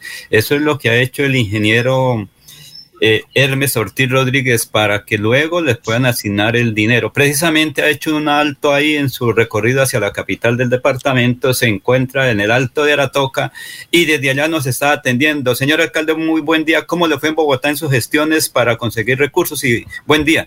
Sí, buenos días. Cierre de garantías en la ciudad de Bogotá se pudo lograr con el Ministerio de Deportes firmar convenio para un patinódromo de talla internacional, ya que tiene una pista de 400 metros y una interna de 200 metros, con graderías, camerinos, convenio por 9.300 millones de pesos, de los cuales eh, giran al municipio 9.012 millones de pesos y el Ministerio de Deporte eh, se quedó con la interventoría, que son aproximadamente 300 millones de pesos. Y se logra un convenio por mil millones de pesos para pavimentar una vía que va eh, en la vereda San Pedro que conecta de San Gil hacia esta vereda pues, con el departamento de Santander 30 viviendas nuevas rurales gracias a nuestro gobernador Mauricio Aguilar y al igual una placa huella que inicia a construirse en estos días que va de 2 mil millones de pesos. Esperamos la reactivación del aeropuerto de nuestro municipio, que es importantísimo. En este momento la gobernación está ejecutando la habilita nuestro aeropuerto y ponerlo a funcionar por la unidad de riesgo nacional, conseguimos una pantalla anclada que va a estabilizar un barrio que general, se llama Ciudad de Alfonso, eh, a través de lo que llamamos COVID, por valor de 20. Alcalde, el turismo de su municipio, los últimos puentes. Eh, nuestra economía sangileña se vive a través de tres áreas eh, construcción, café y turismo. Y el turismo, por fortuna, hemos estado full. Saben que a través de todo el mundo en esa cadena se beneficia de, cuidándonos porque el COVID no se ha ido. Luego hemos énfasis en los carnes de vacunación, seguir vacunando a nuestros niños, es decir, un desarrollo económico pero con responsabilidad. Señor alcalde de San Gil, y en materia de obras actuales, ¿cómo avanza? Algunos pavimentos que ya se han entregado, la carrera 16, estamos interviniendo todas las sedes urbanas en lo que tiene que ver con los colectos. Hemos logrado hacer tres cubiertas en los centros educativos rurales, en Versalles, Chapala y eh, San Juan Bosco instituciones, estamos haciendo la cubierta en San Vicente de Paul, estamos construyendo aulas en el Colegio San Carlos, al igual que aulas en la presentación, en Guanetá, que estamos gestionando una cubierta por valor de 2.300 millones de pesos entre el municipio y el departamento, en el cual el municipio coloca mil millones y el departamento 1.300. No, el hospital sí avanza en su ejecución, en su programación, por supuesto ha tenido unos retrasos debido a la ola invernal, era hasta la fase de obra negra o gris hasta mampostería. Y con los otros 25 mil que ya no están apropiados se busca la combinación del mismo. Pero en el tema de la variante sí hay muy malas noticias. Esta firma con CAE eh, debería ir un avance del 43%, hoy no va sino en el 6%. El envía ya inició incumplimientos, esto nos alerta porque al haber incumplimientos podría haber una liquidación del contrato y esto sí nos afectaría. ¿Qué significa una liquidación? Pues los recursos faltantes que no se han invertido se irían nuevamente a Bogotá a tramitar un nuevo proyecto hasta que no haya ajuste. Nos demoraríamos años en volver a ver nuestra variante. Lo que estamos solicitando es que se ceda el contrato, es decir, que COCAI ceda el contrato a una firma que tenga solvencia económica y que se ejecuten los recursos que están, que todavía suman más de 130 mil millones de pesos y veamos una unidad funcional. Alcalde, finalmente una de las actividades muy importantes, la recolección de café y la producción en su municipio. ¿Cómo están y presencia de mucha gente extranjera? Todos, la recolección de café, que es una de la economía de San Gil, estaba calculada en 30 mil millones de pesos por el buen precio, se está estipulando en 40 mil millones de pesos y la mano de obra en su gran mayoría es extranjera, es decir, eh, un tema de venezolanos y que esperamos que esta cosecha que se está dando reactive la economía que así ha sido siempre en nuestro municipio. Hasta hoy vamos muy bien. eh, el buen comportamiento de los hacendados, los cafeteros, la responsabilidad en los protocolos de bioseguridad, en la aplicación de los mismos. Por fortuna nosotros tenemos un centro de carabineros en nuestra parte urbana y a través de esta especialidad de la policía le ha brindado la protección a los cafeteros. Señor alcalde Hermes Ortiz de San Gil, muy amable por estar aquí en Radio Melodía Últimas Noticias. A ustedes muchas gracias, a todos los oyentes. Muy bien. Eh, curso extensivo presencial. Prepárate para la prueba de ingreso presencial del 28 de noviembre al 6 de marzo del 2022. Domingo de 8 a 12 y 30 del mediodía. Curso extensivo presencial. Escríbate. Escríbete al teléfono 316-521-4352. Repetimos, 316-521-4352 o a los fijos 657-4797 o 647-4675. Invita el grupo educativo Elmer Pardo. Y antes de los mensajes, vamos con los oyentes. Alfonso. Sí. Ya está listo nuestro invitado. Seguramente después de la pausa iremos con él. Claro, claro. Vamos a hablar Ya de está en- pasaportes. Ya está en la sala. Ah, bueno, listo. Vamos a hablar de pasaporte. Y al regreso le tengo mensaje del alcalde de Bucaramanga. Muy bien. Alberto López eh, dice, se necesita que el alcalde de Bucaramanga arregle el parque del barrio Asturias 2, muy abandonado. Jorge Eliezer Hernández, las cámaras de fotodetección eh, deben ponerse para poner en orden a los dueños de las vías de Bucaramanga, darle un velocípedo a una persona sin cultura, sin conocimiento y respeto por el derecho ajeno. Las placas de las motos deben ser modificadas de manera que se hagan más visibles. Alberto López, hay que mirar con la ANI a la entidad de vías porque eh, bu- acordémonos que Bucaramanga está ubicada en una mesa y es complicado hacer vías dobles. Lo otro sería hacer vías como las que tiene China. El territorio es complicado.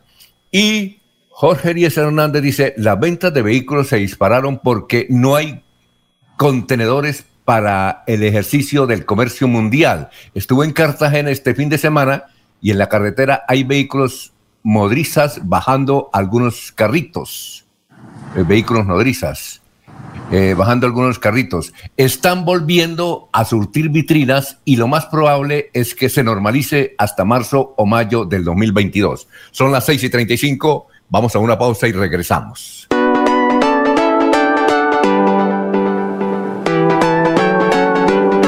Melodía, Melodía, Radio Sin Fronteras.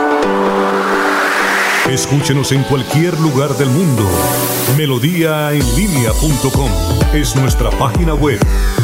Melodíaenlínea.com, señal para todo el mundo. Señal para todo el mundo. Radio sin límites, Radio sin fronteras.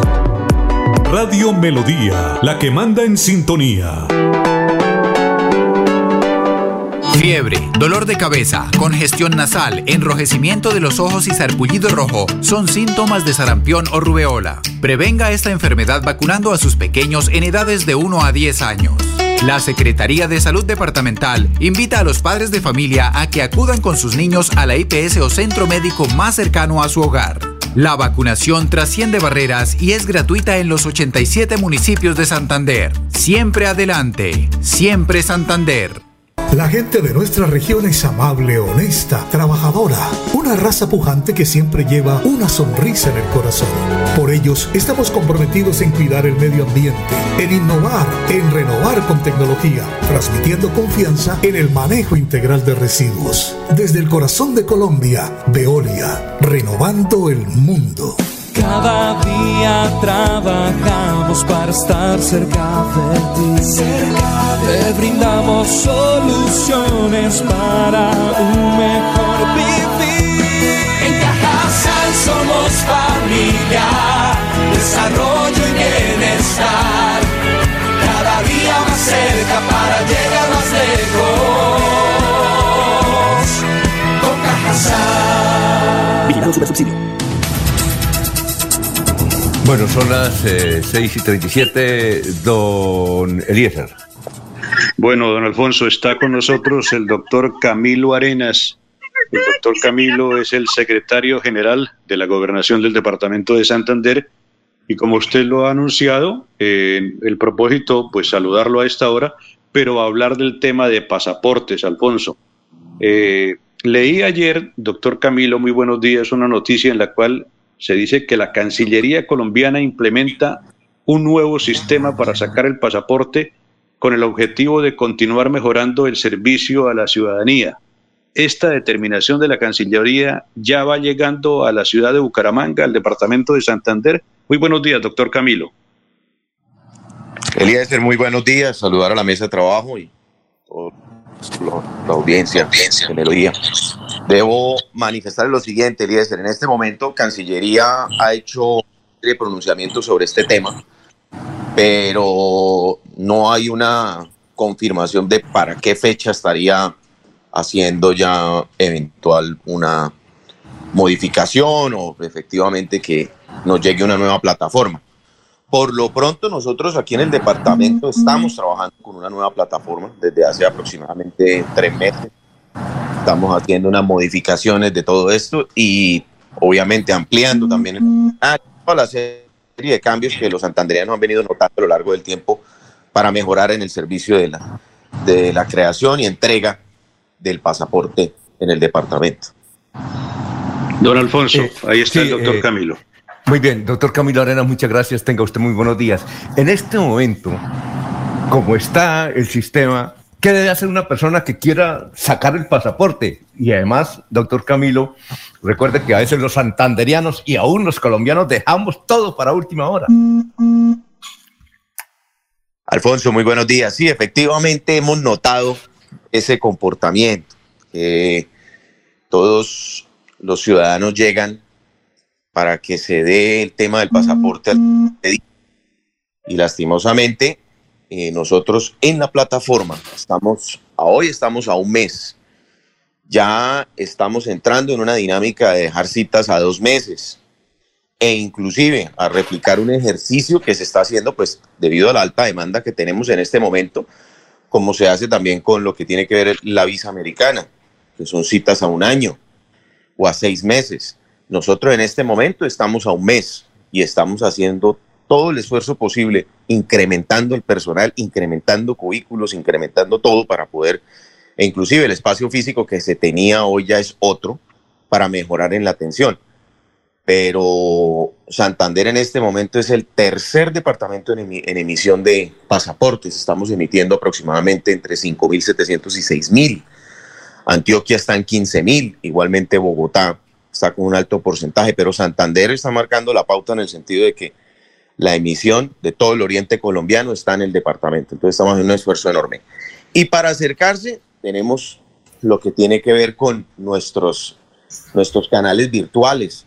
Igualmente desde la página de la gobernación también hay conexión. Lo que tiene que ver con la oficina de pasaportes, tenemos conexión en todos nuestros canales virtuales para poder acercar a toda la ciudadanía pero es simplemente acercándose a todo lo que tiene que ver con los links de pasaportes en Santander. Con eso podemos tener toda la información. En algunas ocasiones se nos ha abarrotado, porque sí, abrimos los espacios para las citas y tenemos en ese, en ese mismo instante en el que abrimos, tenemos aproximadamente 4.000 solicitudes en ese mismo instante. Entonces, eh, cada día hacemos todo lo posible por incrementar la capacidad de la plataforma y eso es lo que hemos venido desarrollando en este momento. Y por otra parte, Alfonso, debo decirlo, que los santanderianos solicitan el pasaporte, pero no lo reclaman. Entonces, tenemos también pasaportes allá en nuestras oficinas que seis meses, siete meses y no lo reclaman. Ocho meses, un año y no lo reclaman. Y ya la Cancillería está en este momento haciendo todo el ejercicio para que a los tres, cuatro, cinco meses ya empiecen a, recoger esos documentos y se los llevan para Bogotá. Sí, eh, eso de, que, doctor Camilo, de que no reclaman los pasaportes es supremamente curioso. Lo difícil que es para hacer la diligencia y la vuelta y no lo reclama. Es como, eh, si eso sucede ahí en, pasaportes, hablamos también con el gerente de la lotería en una rueda de prensa y que fuimos con Laurencio Beltrón y el gerente de la lotería de A. Aquí hay premios que la gente no reclama. Imagínense. premios que la gente no reclama, ¿no? Y creo total. Y efectivamente, sume, hay, hay que sumarle a esto el costo que tiene el documento. Claro. Entonces uno se sorprende sobre este tema, pero ese sí es un llamado que hacemos desde la oficina de pasaportes porque tenemos un gran número de documentos allá que no reclaman la ciudadanía y, y realmente para poder darle una dinámica y un manejo al tema y obviamente en nuestra estadística de servicio pues lo más importante es que el ciudadano tenga eh, efectivamente el documento y que haya un producto exitoso, que eso es lo que queremos nosotros en la administración departamental. A ver, Doctor Camilo, eh, Ah. quiero hacerle una preguntita antes de que vengan los compañeros. Otra pregunta. Doctor Camilo, ¿la gente está solicitando el pasaporte porque tiene plata para hacer turismo o es que la gente se está yendo del país? ¿Cuál- ¿Qué han detectado ustedes? Bueno, para nosotros dentro de la oficina de pasaportes es muy difícil determinarlo, pero sí observamos que la ciudadanía eh, en una alta, estos temas son temas de comercio, eh, que es lo que manifiesta el ciudadano de a pie, e igualmente temas, sí, de salidas del país, la migración importante pero, pero más que todo también pues hay, un turismo que hemos observado también de eh, eh, que es que es más o menos al alcance obviamente de todos y, han optado por sacar el pasaporte, pero es un turismo eh, muy, muy, ¿cómo lo podríamos decir? De bajo costo que efectivamente ha hecho que, el- que se mueva un poco la, el escenario de la reactivación económica en el departamento y obviamente el escenario de reactivación en materia internacional. Y eso ha venido jugando también un papel importante. Bueno, aquí nos escribe Eliezer para respuesta a su pregunta, Cristina Rodríguez del Ministerio de Comercio Exterior. Y hay una comparación no con el año 2019, sino con el año 2020, que está, pues estamos en pandemia hace un año, pero el turismo en Colombia ha crecido en el 415%, don Eliezer. 415%. Bueno, don Laurencio. Doctor Arenas Valdivieso, buen día. Pero recordemos cuál es el tiempo que se requiere para la expedición del pasaporte, porque una es la solicitud que se hace en la sede de cabecera de la oficina central, ese proceso que va a Bogotá. Por ejemplo, si yo me dicen, Laurencio, acaba de ganar una beca para ir al Canadá, pero no tengo pasaporte y requiero con urgencia el pasaporte, ¿qué se puede hacer? No, primero que todo, la solicitud, eh, luego de hacer la solicitud, tres días. Y ese es el margen que nosotros tenemos en que el documento, en que la información llegue a Cancillería y sea tramitado el pasaporte. Eso es lo que nos estamos tardando aproximadamente en la oficina de pasaportes para la emisión del documento. Muy bien, eh, Jorge. Sí, con los buenos días para el doctor Camilo Arenas, don Alfonso. Eh, mm, es innegable el esfuerzo que ha hecho la administración departamental por mejorar las condiciones y facilitar el, el proceso de, de emisión y, y de adquirir el pasaporte, eh, una nueva sede, la implementación de una nueva plataforma. Sin embargo, persisten aún eh, los comentarios o, o- las denuncias con respecto a una red de tramitadores dentro de la oficina de pasaportes, eh, dentro de lo que han podido eh, eh, indagar desde la administración, desde la dependencia que usted dirige, en ese sentido, ¿qué han podido determinar, qué han podido corroborar de esas denuncias de, de una red de tramitadores que involucraría a personal interno de la oficina de pasaportes? Bueno, nosotros hemos venido eh, revisándolo desde hace mucho tiempo. Eh, efectivamente, el cambio de plataforma fue importante porque entendíamos que, que habían perforado pues, lo que tiene que ver con la plataforma. Y de ahí era donde podían suplir con el escenario de las citas. Pues ya pudimos hacer el cambio de la plataforma. En este momento, nosotros consideramos que no hay ninguna vulneración eh, de lo que tiene que ver con la parte virtual, con el tema de plataformas y con el tema de asignaciones de citas. Seguimos revisando cualquier espacio que se pueda generar, pero en este momento yo pienso que es más la frustración de pronto de querer que el pasaporte se de un día para otro y no entender la dinámica verdaderamente de la asignación de citas. Si se requiere ya un tema de suma urgencia, lo más importante es acercarse a las oficinas eh, para que obviamente lo atienda algún personal nuestro y se pueda determinar la situación. Pero eh, yo creo a hoy, con la nueva plataforma, con todos los cambios que se han venido realizando, porque son importantes. Hay que recordar, la oficina de pasaportes hace eh, año y medio, año y, año y ocho meses, y debo decirlo en el estricto sentido de que entregábamos nosotros eh, la Secretaría General en ese momento, eh, tendría aproximadamente unos de 2.300 pasaportes mensuales. Y la demanda era alta, pero no tanto como estamos en este momento. A hoy el esfuerzo ha sido de doblar la intención y por eso sacar 5.700 a 6.000 pasaportes que estamos haciendo en este momento, yo creo que, que eso ha dejado ya un paso eh, eh, adelante en el escenario de servicio. No creo que se presente ese tipo de, dinámicas al interior del personal nuestro, pues hemos sido bastante rigurosos en el proceso de, de selección de personal y de atención al ciudadano. Entonces, yo pienso que más que todo se debe es al- a la inmediatez de algunos ciudadanos de querer tener el pasaporte ya. Y, y lastimosamente, a veces se prestan ahí para que siga la dinámica de los tramitadores y todo esto, pero ya ni los tramitadores ni absolutamente nadie tiene espacio dentro de la oficina de pasaportes para que tenga éxito en la reclamación de algún documento. Yo creo que ya esto hace parte del pasado y estamos en este momento visualizando ya lo que es la nueva plataforma, la nueva oferta de servicios y vamos obviamente a generar unos mejores espacios de, atención para todos los ciudadanos en el departamento. Doctor Camilo Arena, muchas gracias por haber estado aquí en Radio Melodía. Gracias por aceptar la invitación de Eliezer, muy gentil. Y estaremos hablando sobre las actividades propias que cumple esa importante Secretaría General. Muy amable.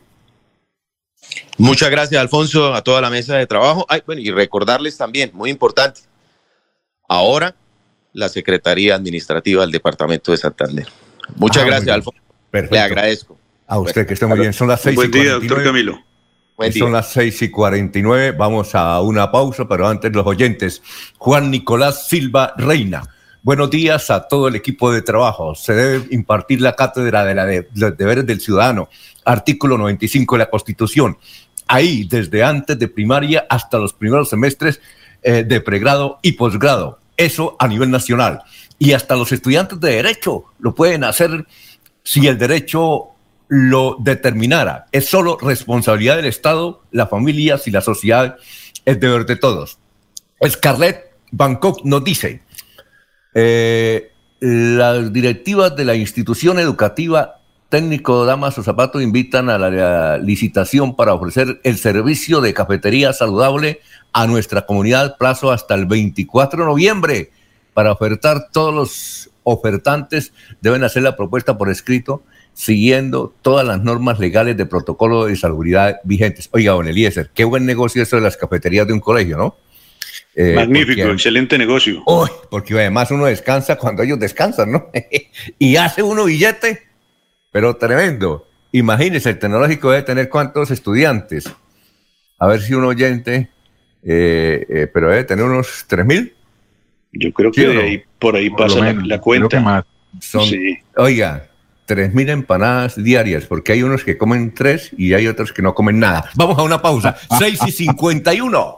Conocer el Santísimo es visitar uno de los sitios turísticos más importantes de toda el área metropolitana en Florida Blanca. Es disfrutar y contemplar de una increíble puesta de sol a 40 metros de altura, en el punto más alto del gigante de Santander. Santander está listo para ti. Ven al Cerro del Santísimo y atrévete a conocer la experiencia que ofrece Santander para el mundo. Somos siempre Santander. Gobernación de Santander, siempre Santander. Bienvenidos a su concurso. Si lo tiro, me lo tiro. Un concurso diseñado para usted que arroja todo tipo de residuos en el sistema de alcantarillado. El medio ambiente no es un juego. El buen uso del sistema de alcantarillado es fundamental para su cuidado. No arroje restos de papel, botellas plásticas, tapabocas, toallas higiénicas, tampones, desperdicios y todo tipo de elementos que taponan las tuberías. Tú puedes formar parte del equipo En Paz y proteger el medio ambiente. En Paz, construimos calidad de vida. Radio es vida. La radio es optimismo y esperanza. La radio fue primero. La radio fue ayer, es hoy y será mañana. La radio, tu compañía de siempre. Somos la radio, somos la radio. Y hoy como siempre, entramos en tu casa porque somos parte de tu familia en esta lucha por la vida. Con Radio Melodía y últimas noticias, quédate en casa. Muy bien, Diego, ¿cómo está? Muy buenos días. Alfonso, buenos días, ¿cómo me le va? Muy bien. Extraordinario. ¿Qué noticias hay? Pues Alfonso, usted me había puesto una tarea la semana pasada, no sé si ya se le olvidó. No, claro, sobre periódicos. Quería que habláramos sobre la radio en los Estados Ah, Unidos. sí, sí, sí, la- perdón, sobre la radio. Sobre la radio. La, la Está muy tarea- la tarea todavía está era- muy afectado por el partido, Alfonso, ¿qué pasa? Eh, Sabe que eh, alguien me dio un consejo. Eh, un amigo que era dueño de un equipo de fútbol dijo: Usted siéntese a, ver el partido. Que si pierden o ganan, usted no tiene la culpa. Entonces, yo estoy haciendo eso, jefe. Una buena posición, una buena posición. Hmm. Bueno, Alfonso, mire, eh, buenos días para usted y para todos los compañeros y por supuesto para los oyentes. Le quiero recordar la hora en Bolonia, Italia. En este momento en Italia son las 12 y 53. Estamos en el mediodía en Italia. ¿Y por qué le doy la hora de Bolonia? Porque en Bolonia nació Guillermo Marconi. Marconi fue el físico que en teoría inventó la radio. Le digo que en teoría porque ese invento siempre estuvo marcado por polémicas.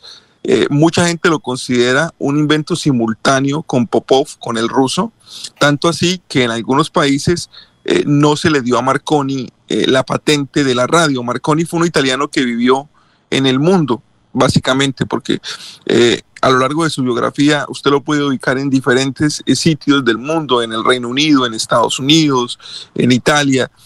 Marconi fue un personaje bien significativo, tanto así que en el año 1909 ganó el Premio Nobel de Física. Marconi, eh, que nació en, ocho- en 1874, eh, en, 19 en- en- a principios del siglo, eh, del siglo XIX, creó los primeros experimentos con radio y se le considera el precursor de la transmisión radial. La radio al principio fue y sirvió para difundir mensajes agrícolas, mensajes del Estado, eh, y se convirtió en una buena herramienta, sobre todo para la clase media, una herramienta para información. Desde el momento de su creación tuvo muchos más seguidores que otros medios de comunicación como el cine o como la televisión en su momento. Lógicamente la televisión vino mucho después, pero el cine fue casi que simultáneo y, y por alguna razón la radio atraía mucho más a, a- a la gente a seguirla. Eh, la radio sirvió y de una manera muy eficaz eh, para los naufragios. Eh, cuando fue el, el- el accidente del el barco Republic en 1909 o el Titanic en 1912, se considera que gracias a la radio fue que pudo haber muchos más sobrevivientes. La radio fue la herramienta por la cual estos dos, estas dos embarcaciones dieron su pedido de auxilio y por eso eh, hubo, hubo más sobrevivientes en estas dos catástrofes que marcaron el, el- el- marcaron el mundo eh, a principios de 1900. En 1920 se crea la primera emisora en Pittsburgh, se llamaba la KDKA. Lógicamente compartía información y entretenimiento. Como siempre, clase media favorecida, clase media siguiendo eh, toda la información que provenía de estas emisoras en Pittsburgh, una ciudad que eh, depende mucho de la industria muy acerera, en la que no hay mucho que hacer, para ser honesto. Entonces, eh, la radio llegó como a, a suplir ese espacio de compañía, de información, eh, que, que la gente tanto, tanto necesitaba. En 1947 se da el primer fenómeno importante para la radio, Alfonso, que es la invención del transistor. Esto hizo que los tamaños de las radios cambiaran y en la medida en la que los tamaños de los radios pudieron cambiar, pues se masificaron, se encontraron eh, más piezas, más, eh, más radios para, disponibles para el público de un menor tamaño, mucho más asequibles, mucho más económicos y esto hizo masificar la radio. Y en 1960, como nota final en cuanto a la historia de la radio, en 1960, esta misma emisora de Pittsburgh, la KDKA, introdujo el sonido en estéreo. En estéreo lo tenemos desde 1960. Ahora, la situación actual de la radio, Alfonso, la radio no ha tenido el problema que ha tenido la prensa escrita, porque la radio lo que ha cambiado es el receptor.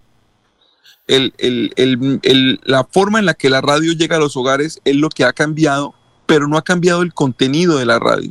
La gente nunca puede reemplazar la llegada de la radio por ningún otro servicio.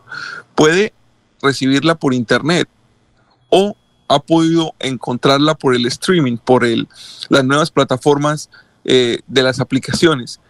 Pero la radio no ha cambiado su contenido. La radio no ha perdido tanto como ha perdido la prensa escrita o las revistas. Y hay un fenómeno bien particular, Alfonso. La radio que más eh, que menos ha perdido oyentes es la radio latina. Para los latinos la radio es importante, para los latinos la radio trae un recuerdo, no tanto así para los americanos. Entonces en los Estados Unidos todas las cadenas importantes, en todas las ciudades importantes, están abriendo radios latinas, están conectándose a cadenas latinas de radio y de ahí surge que la radio latina tenga tremendo auge en en, muchas ciudades de los Estados Unidos. Los Ángeles es dominada por una radio latina, Nueva York es dominada por radio latina, Miami es dominada por radio latina. Y cuando le digo dominada es que la diferencia del rating, del rating es abismal comparado con las radios americanas, que se han sectorizado mucho. Las radios se especializan muchísimo. Eh, en Colombia tal vez tenemos el fenómeno que la radio presta todos los servicios Aquí tenemos radios cristianas, radios exclusivas de deportes, radios de música, incluso tenemos radios de tipos de música. Tenemos radios de música country, tenemos radios, eh, por ejemplo, yo sigo mucho una radio que únicamente coloca éxitos de los 80s y de los 90s, no coloca nada más, ¿sí? Yo no voy a escuchar noticias en esa emisora. Sin embargo, la gente no deja de escuchar radio. Afortunadamente, los periodistas radiales pueden seguir siendo periodistas radiales y no se ven envueltos en la obligación que han tenido los periodistas escritos de convertirse en multitarea, que era lo que hablábamos hace ocho días. El periodista radial puede seguirse dedicando a generar contenidos radiales eh, de cierta forma, pero no se ve obligado a tomar una foto o a... lógicamente se ve obligado a hacer una investigación, pero no como tal, no tiene que que cumplir varios oficios, como sí lo ha tenido que hacer el periodista escrito. Pues Alfonso, de esa forma le cuento que la radio no ha perdido tanto como la prensa, ha perdido un poco, pero la radio latina sí ha sido un factor. La radio latina sigue en pie en los Estados Unidos, sigue dominando en muchas ciudades y sigue siendo un buen negocio para la gente que quiere estar vinculada a la radio. Oiga, gracias Diego. A usted, Diego, y a Eliezer, yo no los puedo invitar a una reunión que voy a tener mañana en Senfer. Es un, conversatorio. Pero a mis compañeros sí los puedo invitar. Mire, ¿sabe con quién, con quién es el conversatorio? A ver, Alfonso. A ver. Con, ¿Usted sabe cuál es el mejor restaurante de Colombia? Puede ser, eh, no sé, uno de carnes en Bogotá. No, es el mejor restaurante de Colombia se llama El Cielo. Ah. el de Medellín. Eh, no, este no sé si es de Medellín. el Cielo. El, cielo de Medellín. El dueño Juan Manuel Barrientos. Voy a estar con la gerente general de. Mm, ¿Te acuerdas de Fokker Ramos? Sí, claro, cómo no. Es uno de los encargos cuando viajan aquí a los Estados Unidos. Con Isabel Aguilera. Voy a de estar Duitama, Alfonso, de Duitama. ¿Conocen a Mariana Pajón? Por supuesto. claro que sí. Vamos, voy a estar con ella. Eh, voy a estar eh, igualmente con Isabel Aguilera, la presidenta de Google en España y en América Latina. Con quién más? Con Natalia Ponce de León, ¿recuerdan de ella? sí, claro, la niña del, del, accidente del... Ah, sí. ¿Fue ella? Del, del, ácido. Del ataque. ¿No? Sí, del ataque con ácido y con un señor que analiza muy bien las noticias en, en Red Más Noticias que se llama Mauricio Reina. Es un mm, conversatorio. qué buen panel. no los puedo invitar a ustedes, pero puedo invitar a mis amigos si quieren ir, porque a veces es difícil que vayan, ¿no? Oiga, Alfonso, no antes de una invitación, Alfonso, y recuerde que ahora es por cupo limitado. No, pero... antes, de despedir la nota, la nota de Diego y de despedir a Diego, sí. yo no, yo recuerdo, Alfonso, el tema de Marconi, porque oía de niño que cuando llegaba una comunicación decían vamos al correo que nos llegó un marconigrama, ¿sí? Así no se, llamó. No se, decía, no se decía me llegó un telegrama, se decía me llegó un marconigrama. Entonces, pues refleja la edad, pero también refleja, refleja nuestro recuerdo, Alfonso. Es que la ah. radio, la radio es compañía fundamental. Yo recuerdo eh, uno de los primeros regalos que, que, tuve de matrimonio hace 20 años, incluso el regalo me lo dio mi esposa, fue un radio que yo llamaba el radio de celador, el radio de pila, de pila grande, ¿sí? Y pues en una casa radial como la mía, nosotros teníamos radios, todos, mi mamá, mi papá, todos teníamos radios por toda la casa. Yo he escuchado radio desde los, los tres años, yo estaba metido en el mundo de la radio. A mí, eh, hace unos días lo comentaba con el señor Eliezer, a mí me gusta más escuchar un partido de fútbol que verlo por ejemplo. Ah, sí, claro. es una cosa que, sí, no, generalmente, seguramente no a todo el mundo le pasa, pero yo prefiero escuchar un partido de radio que verlo. Y con el Internet, y con el Internet, que el Internet sí ha reemplazado la onda corta, ¿no? Porque usted puede escuchar emisoras de todo el mundo por onda corta, ahora las escucha por Internet. Y el Internet ha reemplazado eh, la onda corta y yo escucho radio argentina, española, americana, mexicana y colombiana. Yo escucho todas las radios porque yo sigo mucho, mucho deporte eh, por radio, me gusta, me gusta. Alfonso, y hay otra cosa, antes de terminar rápidamente, que le quiero preguntar si usted sabe, porque yo sé que usted también es un tipo de radio de muchos años. Yo siempre he criticado que en Argentina, cuando hacen las transmisiones deportivas, en los camerinos no tienen la tecnología que tenemos nosotros en la radio la radio colombiana es buena a nivel mundial y la gente la considera buena. Eh, pero ¿será que les atrae ese sonido, ese mal sonido? Porque siempre que, que dan cambio a los camerinos en, en Argentina, en las transmisiones de fútbol, salen hablando, parece que hablaran por la licuadora, o sea, unos, unos audios no, desastrosos. sí, yo no sé por qué. Y, y, usted entiende alguna cuña leída por un locutor argentino en un partido de fútbol? eso, eso, lo, eso lo da la experiencia. Si, si, le, si, le, cuesta trabajo a los argentinos, escuche los españoles que hablan todos al tiempo. eso es más interesante todavía. Oiga, sí, y, y, increíble e, ese paso en Argentina. Sí, lo que usted es cierto, los, los camerinos son y, hay transmisiones, creo que Radio Rivadavia, que no tiene camerinos, por ejemplo. Sí, son unas cosas rarísimas. Lo que pasa es que el narrador y el comentarista son buenos, pero, pero es, es, es, es, interesante. La radio es un fenómeno y es una cosa que lo, lo, transporta a uno porque usted se imagina lo que quiera, ¿no? O sea, el, el, locutor le dice cualquier cosa y usted se imagina, usted lo lleva a su imaginación y le, le, pone, le pone cuerpo a lo que están diciéndole de una forma diferente cada uno. Bueno, muchas gracias, Diego. El narrador, el locutor transmite en blanco y negro y el oyente le pone los colores. Sí, ah, señor. Sí. gracias, Diego, muy amable. Bueno, un placer, que estén muy bien, que tengan una, una, buena semana. Gracias, son las 7.05. Aquí Bucaramanga, la bella capital de Santander. Transmite Radio Melodía, Estación Colombiana, HJMH. 1080 kilociclos, 10.000 vatios de potencia en antena, para todo el oriente colombiano. Cadena Melodía, la radio líder de Colombia.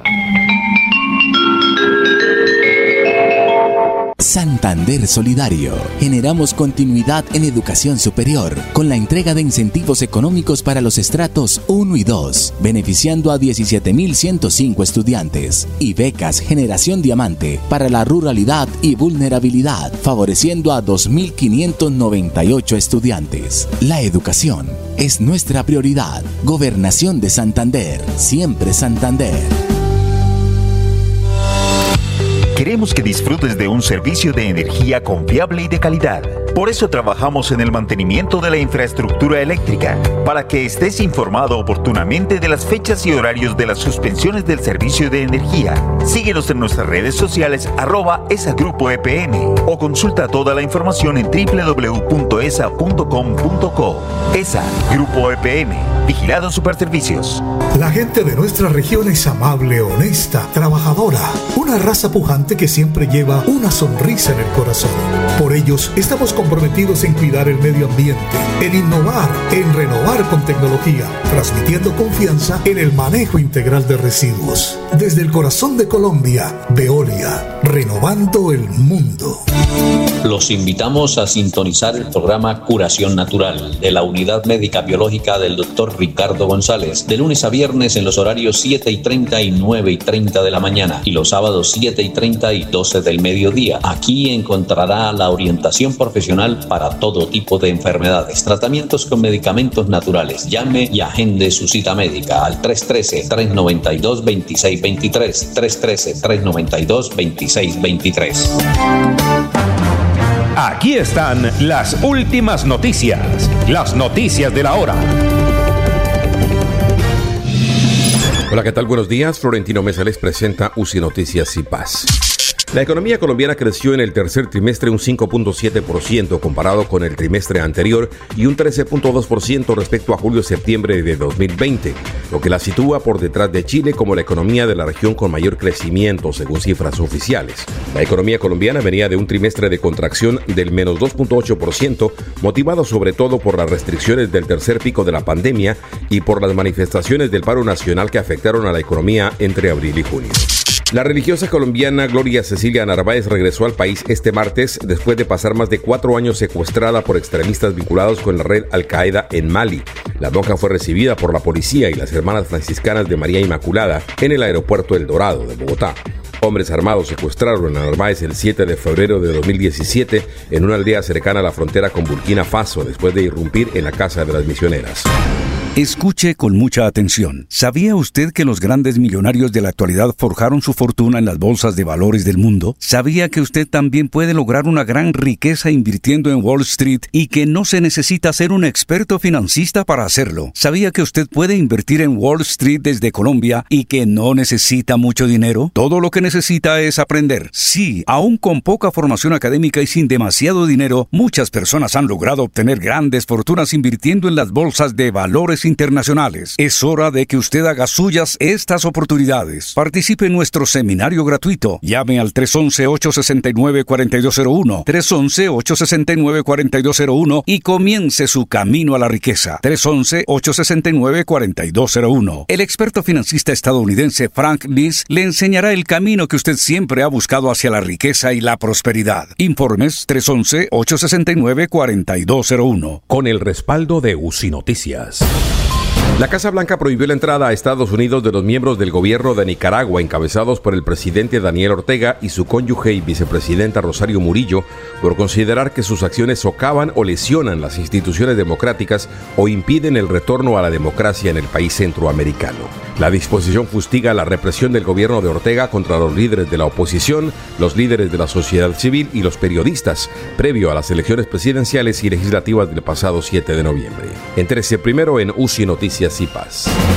Descubrir la ciudad del clima de seda es explorar las profundidades de la cueva del Nitro, conocida por todo el mundo como el tesoro de los guanes. Es nadar por la cascada La Lajita y disfrutar de la sazón santanderiana con un delicioso sancocho de chorotas. Santander está listo para ti. Ven al municipio de Zapatoca y atrévete a conocer la experiencia que ofrece Santander para el mundo. Somos siempre Santander. Gobernación de Santander, siempre Santander. Melodía, melodía. Noticias. La que manda en sintonía. Eh, Jorge, ¿cuál es la noticia del alcalde? Buenos días, 7-11 minutos, noticia aquí un oyente que nos escribe desde Agua Azul, Casanare. Muy bien, gracias. Heriberto Rodríguez, desde Gua- Agua Azul, Casanare. Bueno, eh, ¿cuál es la noticia del alcalde, Jorge? Don Alfonso, hace unos minutos en través de su cuenta de Twitter, el alcalde de Bucaramanga, Juan Carlos Cárdenas, compartió una muy buena noticia, yo creo que para todos los integrantes de la mesa de trabajo Últimas Noticias. Dice el texto, desde hoy todas las personas mayores de 50 años que hace seis meses hayan recibido la segunda dosis pueden aplicarse la vacuna de refuerzo contra el COVID-19. Los esperamos en los diferentes puntos de vacunación. El cuidado individual es fundamental en este momento. Es decir, eh, la, para la tercera dosis. Exacto, ya mayores de 50 ah, años. Entonces, ya clasi- clasificamos. Todos. Todos. Pero no es, Alfonso, pero no es, seis- no es seis meses después de la fecha, por ejemplo, 30 de julio del 2021, no es seis meses después. Jorge. No, dice, todas las personas mayores de 50 años que hace seis meses hayan recibido la segunda dosis pueden aplicarse la vacuna de refuerzo. Seis Claro. meses. no- entonces no puedo. ¿Qué pasa? Oiga, Ah, ¿qué bueno. pasará? 30 de si- julio. ¿Qué pasará si la gente se aplica la inyección eh, antes? ¿Ah? No, Recuerde que hay un caso de, de- de una de una chica en Bogotá, creo que, que fue vacunada tres veces en la misma semana. Ah, sí. No, no, no. No es relación, sencillamente, pues, por esto de la distribución de, de vacunas y el acceso equitativo de todos, eh, eh, entonces, eh, pues, pues se pueden presentar estos casos, pero, pero creo que no hay mayores complejidades. Bueno, antes de ir con el caballero aquí, dice, señor Laurencio Gamba, hoy a las 11 de la mañana, reunión, comité, organizador, visita del doctor David Barguil. ¿Mm? ¿Va a ir o no? Alfonso, ¿de dónde es la reunión? Eh, Casa Cultural Conservadora, carrera décima, número 4120, dice don Rafael Serrano Prada, donde el doctor David Barguil el sábado va a dictar una conferencia. ¿Oyó?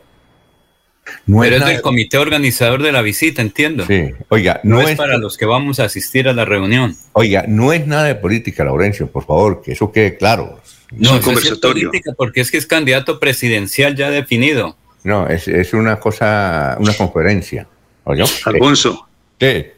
Hay unas fotos que nos envía Gustavo Pinilla eh, a propósito del tema de los pasaportes.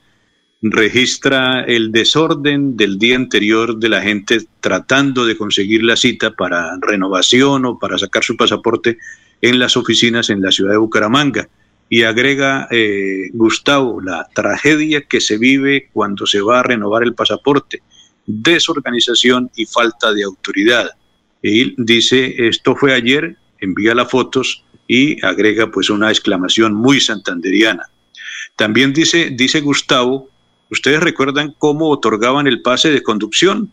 Había examen escrito sobre las normas de tránsito y había un examen práctico. Ahora, dice Gustavo, dan el pase a cualquiera, así no sepa conducir. Muy bien, nos escribe William Niño del Cuerpo de Bomberos de Suratá. Un saludo para todos desde Suratá. Vamos con Soel Caballero a las 7:14 minutos. A ver cómo está. Muy buenos días. Soel Caballero está en Últimas Noticias de Radio Melodía 1080 AM. Buenos días, Alfonso, para usted, para los compañeros, igualmente para todos los oyentes. A partir de esta semana, los barranqueños deben tener en cuenta que se exigirá el carnet de vacunación contra el COVID-19. Este documento se puede presentar física o de manera electrónica y debe acreditar como mínimo la aplicación de una dosis de cualquiera de los biológicos disponibles. El documento se pide en bares, gastrobares, cines, discotecas, conciertos, escenarios deportivos, parques de diversiones, museos, ferias o eventos que impliquen asistencia masiva. La medida por ahora rige para mayores de 18 años, para partir del 30 de noviembre incluirá también niños mayores de 12 años. Por otra parte, el Ministerio de Salud y la Protección Social dio a conocer que este martes 16 de noviembre se notificaron 46 casos nuevos positivos para COVID-19 en Barranca Bermeja, 16 mujeres, 30 hombres. Se registró el fallecimiento de cuatro ciudadanos, entre ellos dos mujeres de 67 y 82 años, dos hombres de 51 y 77 años. Finalmente se dio a conocer que 47 personas lograron sanar satisfactoriamente de la enfermedad. En Barranca Bermeja, casos activos por COVID-19 hay 504. Noticias con las que amanece el distrito continúen compañeros en estudios en últimas noticias de Melodía 1080 AM. Llevo varios días sintiéndome agobiada. He tenido momentos de crisis.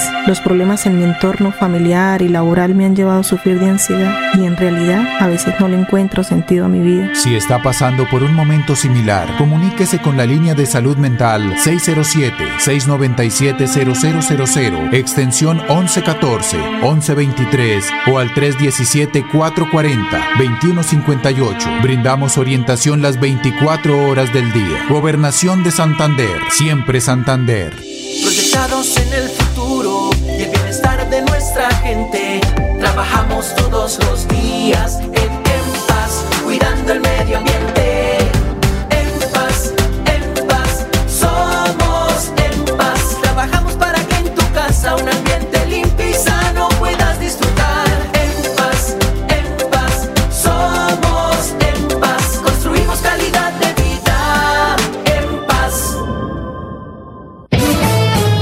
Más noticias. Muchas noticias, muchas noticias en Melodía 1080 AM. Enrique Ordóñez Montañés está en Últimas Noticias de Radio Melodía 1080 AM.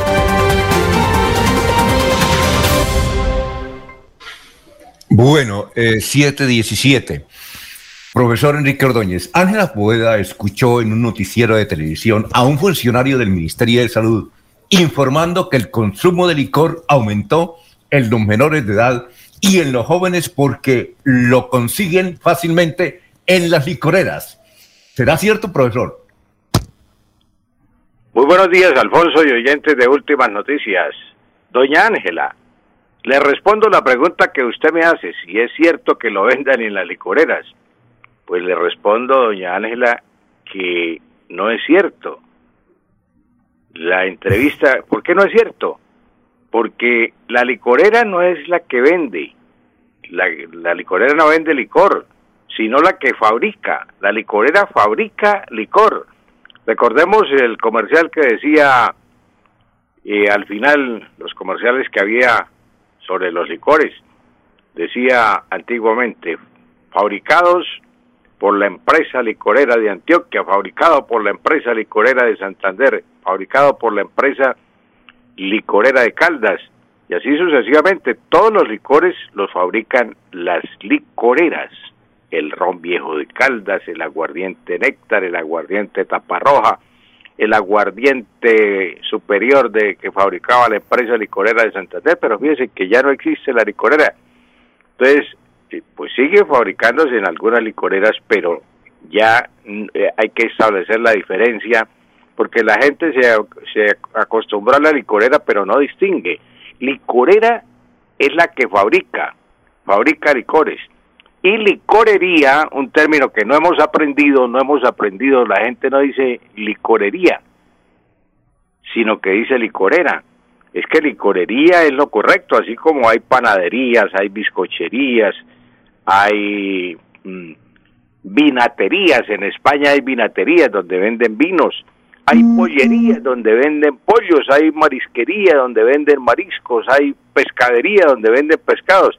Entonces a eso no nos hemos acostumbrado, a la licorería.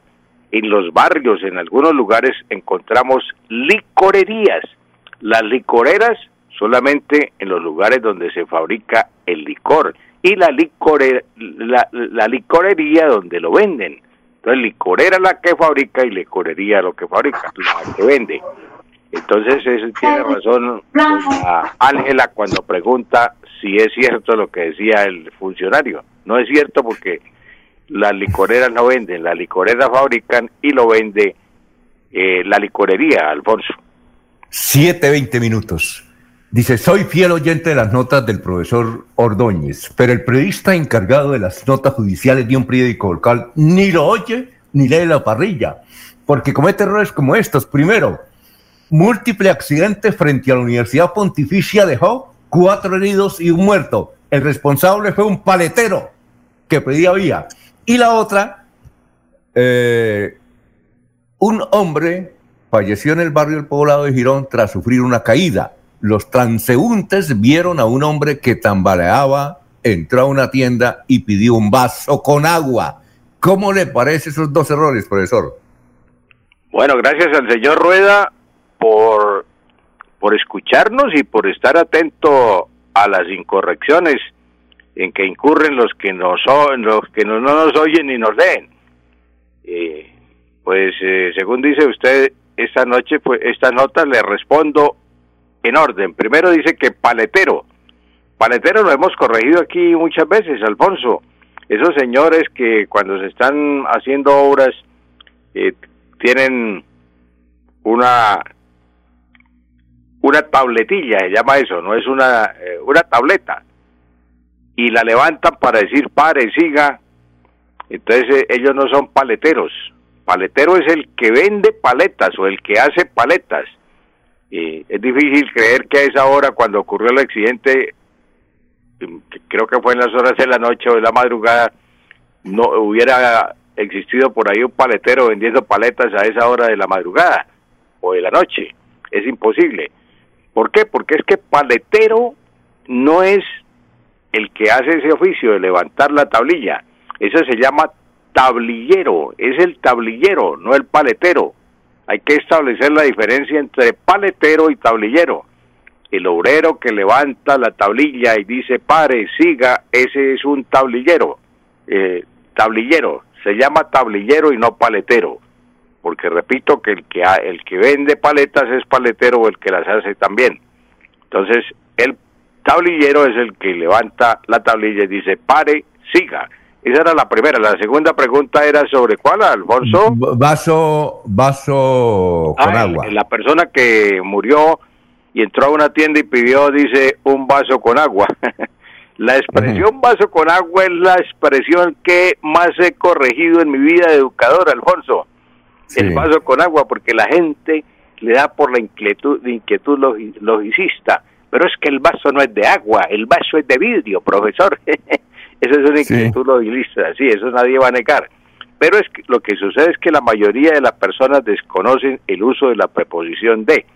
La preposición de indica el contenido que hay dentro de un recipiente. Preposición de. Yo no voy a decir una copa con, con vino o una copa con champaña, yo digo una copa de, una copa de champaña, una copa de vino, una botella de cerveza, un litro de whisky, una bolsa de agua, un galón de gasolina, mm, una libra de azúcar, una libra de papa, un paquete de cigarrillos, una caja de fósforos. Eso es el uso de la preposición de porque indica contenido, lo que está en el recipiente que la contiene. Y la preposición con indica adherencia, es decir, lo que está unido o pegado a. Si tomamos agua y dejamos el vaso mm, o lo lavamos, le quedan adheridas gotas de agua. Ese sería un vaso con agua, con gotas adheridas de agua, porque está sin secar. Ya cuando lo secamos, ya no tiene agua porque ya se secó. Entonces esa sería la preposición con indica adherencia y la preposición de indica contenido. Esa es la, la- respuesta más correcta que hay sobre vaso de agua y vaso con agua. Como en el diccionario, los que tengan el diccionario a mano, abran el diccionario y busquen y verá que ahí encuentran vaso de agua y no vaso con agua. Y los que no tengan el diccionario a la mano, saquen el Google, eh, saquen el celular y consulten al señor Google, a ver qué les dice el señor Google, Google si les dice vaso con agua vaso de agua. Es que esta es la expresión, repito, Alfonso, que más he corregido y en la que más la gente no acepta por la inquietud lo dice, el vaso no es de agua, el vaso es de vidrio, dicen las niñas, ¿no? No, no, no. Hay que entender qué es el uso de la preposición. Contenido, la preposición de y adherencia, la preposición con, Alfonso. Bueno, profesor, muchas gracias. Que pasen buen día. Éxitos. Gracias a usted, Eh, Alfonso, y a los oyentes, feliz día. Elías, la de irnos. Alfonso, ayer el IDEAN informó que desde septiembre las condiciones oceánicas y atmosféricas han estado evolucionando hacia los cambios de condiciones del fenómeno de la niña, lo que quiere decir que entró en su fase de madurez, la cual empezó en lo corrido del mes de noviembre. Según el IDEAN, esta situación prevalecerá con una probabilidad del 92 y 97% para lo que resta del año y enero del 2022. Eh, aclarando el tema y finalizando esta información, de acuerdo con las predicciones de los centros internacionales y del IDEAN, se estima que el fenómeno se va a debilitar y va a finalizar hacia el trimestre comprendido entre marzo y mayo del 2022. Significa, Alfonso y oyentes, que tendremos lluvias hasta marzo del próximo año posiblemente, que van a ir eh, disminuyendo un poco, es cierto, pero que hasta esa época habrá lluvias en nuestro territorio. Eh, don Jorge. Don Alfonso, mañana jueves pues, o hasta el próximo viernes eh, se estaría habilitando nuevamente el paso en la vía hacia San Vicente de Chucurí, en el sector del Tablazo. Las autoridades tuvieron que acudir a personal especializado del Batallón de Ingenieros Francisco José de Caldas para que hagan una asistencia de rescate y trabajo en altura con el fin de darle solución a esta situación por el cierre de la vía que ya cumple 14 días. Muy bien. Eh, don Laurencio. Alfonso, me dicen aquí que el Partido Liberal se asustó con el conversatorio de Senfer organizado por un oyente de Radio Melodía y que el invitado especial fue Héctor Guillermo Mantilla, que no hay ninguna definición política y que no se asusten, que esto apenas va a comenzar con la inscripción de candidatos que el Partido Conservador ha planteado hasta el próximo 20 aspirantes que lleven su hoja de vida a la Casa Conservadora para aspirar a Cámara o Senado. ¿yo? Mañana leeremos el mensaje de Charles Estupiñán Gutiérrez desde el Socorro. Bueno, vamos en Radio Melodía 1080M y melodíaenlínea.com. Últimas noticias los despierta bien informados de lunes a viernes. En todas las áreas de la información regional, un periodista de Últimas Noticias registra la información en Radio Melodía 1080 AM y en melodíaenlínea.com. Director Alfonso Pineda Chaparro.